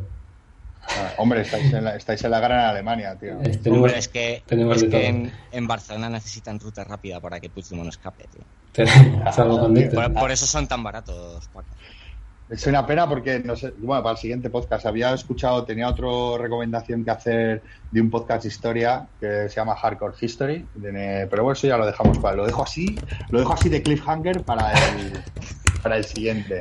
Es, es un pibe que no es historiador, pero tiene uno en concreto que habla de los celtas y de Roma, Julio César en concreto, ocupando, bueno, toda la interacción entre Julio César y los celtas de seis horas, que es una auténtica maravilla, tío. Dan Carlin se llama el percha, ¿no? Dan Carlin se llaman. Algunos de los que tiene son de pago, pero en concreto el Holocausto Celta es, eh, es gratuito. Y la verdad que son seis horas, pero es una auténtica maravilla, tío. Cómo te habla del punto de. Bueno, lo mismo que has estudiado toda la vida desde el punto de vista de los romanos, pero desde el. Planteándotelo como, como lo asumirías tú siendo un celta, que eran, eran europeos también. Es la, no, son, no son de fuera, son de aquí. Está muy guapo, tío. No lo consiguieron, con- no consiguieron conquistar la isla, de hecho. Julio César. En Es que no- expediciones, expediciones posteriores de otros generales sí, pero en la primera no. Nada más que establecer ciertos puntos comerciales. ¿Pero dónde? ¿Dónde? Eh, en el territorio británico, lo que es Gran Bretaña. Ah, sí, sí, pero con sus. No quiero alargar la movida, pero. La movida se llama podcast. El pibe después de haber estado peleándose con media Galia, en vez de quedarse tranquilamente en Galia y Sí. pasar unos días tranquilo, se puso a hacer barcos y se y dijo para por fue para allá, me- correcto. me cruzo esto". Y- y- Al- y- algo, algo que no ha hecho ni Hitler ni Napoleón, ¿eh? Y tuvo una, serie de, tuvo una serie de guerras allí que pues desembocaron en que al final estableció cuatro o cinco puntos comerciales y se volvió para el Y continente. se piró. Julio César, decís. que- Sí, Julio sí. César. Julio, sí. Julio César fue el que el que me dio entre Cleopatra y su hermano, ¿no? Que al final acabó, acabó con ella, ¿no? Sí, lo que pasa es que su historia comienza eh, como militar ocupando la Galia, ¿sabes? ocupando lo- el territorio celta y luchando contra los alemanes. Y. Eh, lo que pasa que con los alemanes no pudo. Del Rin no pasa. Ah, eh, No es totalmente cierto, hay un momento que le vacilan entonces el pibe construye en 10 días un puente de 400 yardas, que no sé lo que es, cruza el Rin, pasa al otro lado de Alemania, quema una región entera, vuelve y quema el, el puente para decir a los germanos, aquí mis dos huevos morenos. Pero realmente, realmente a Germania, a Germania nunca la pacifican. Y quizá de aquellos caldos vinieron luego lo- los dos de la Segunda Guerra Mundial, nunca lo sabremos. Eh, 400 yardas son 365,76 metros. Pues toma puente que se hizo el César, tío, en el año 50 antes de Cristo, solo para pasar, quemar, volver y, y romperlo, ¿sabes? Por, al- Hay- por algo le llamaban el César. Probablemente, un- probablemente hay que Ro- ser un- Robert Schock diría que ese puente tiene 4.000 años más de antigüedad. bueno. ¿Qué más da si todo es un teatro, tío? Señores, un Un placer. placer, y un placer conocerte, mi hermano de percha, David. Un placer, Igual. tío. Igualmente, Paco, un placer. Eres, eres, Placer. eres una aportación estupenda al podcast, tío. Un placer reconocerte sin caracterizar de baloncestista. Ahora ya soy más viejo que una montaña, solo me caracterizo de fumar petillas, tío, nada más. Esto... Bueno.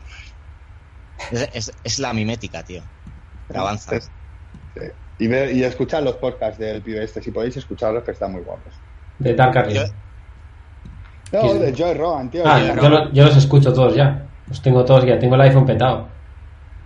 Es muy bueno, tío. Mm. Ve- Ver al pibe fumando hierba ahí en medio de California, eh, qué envidia, tío. Muy bueno, tío. Muy bueno.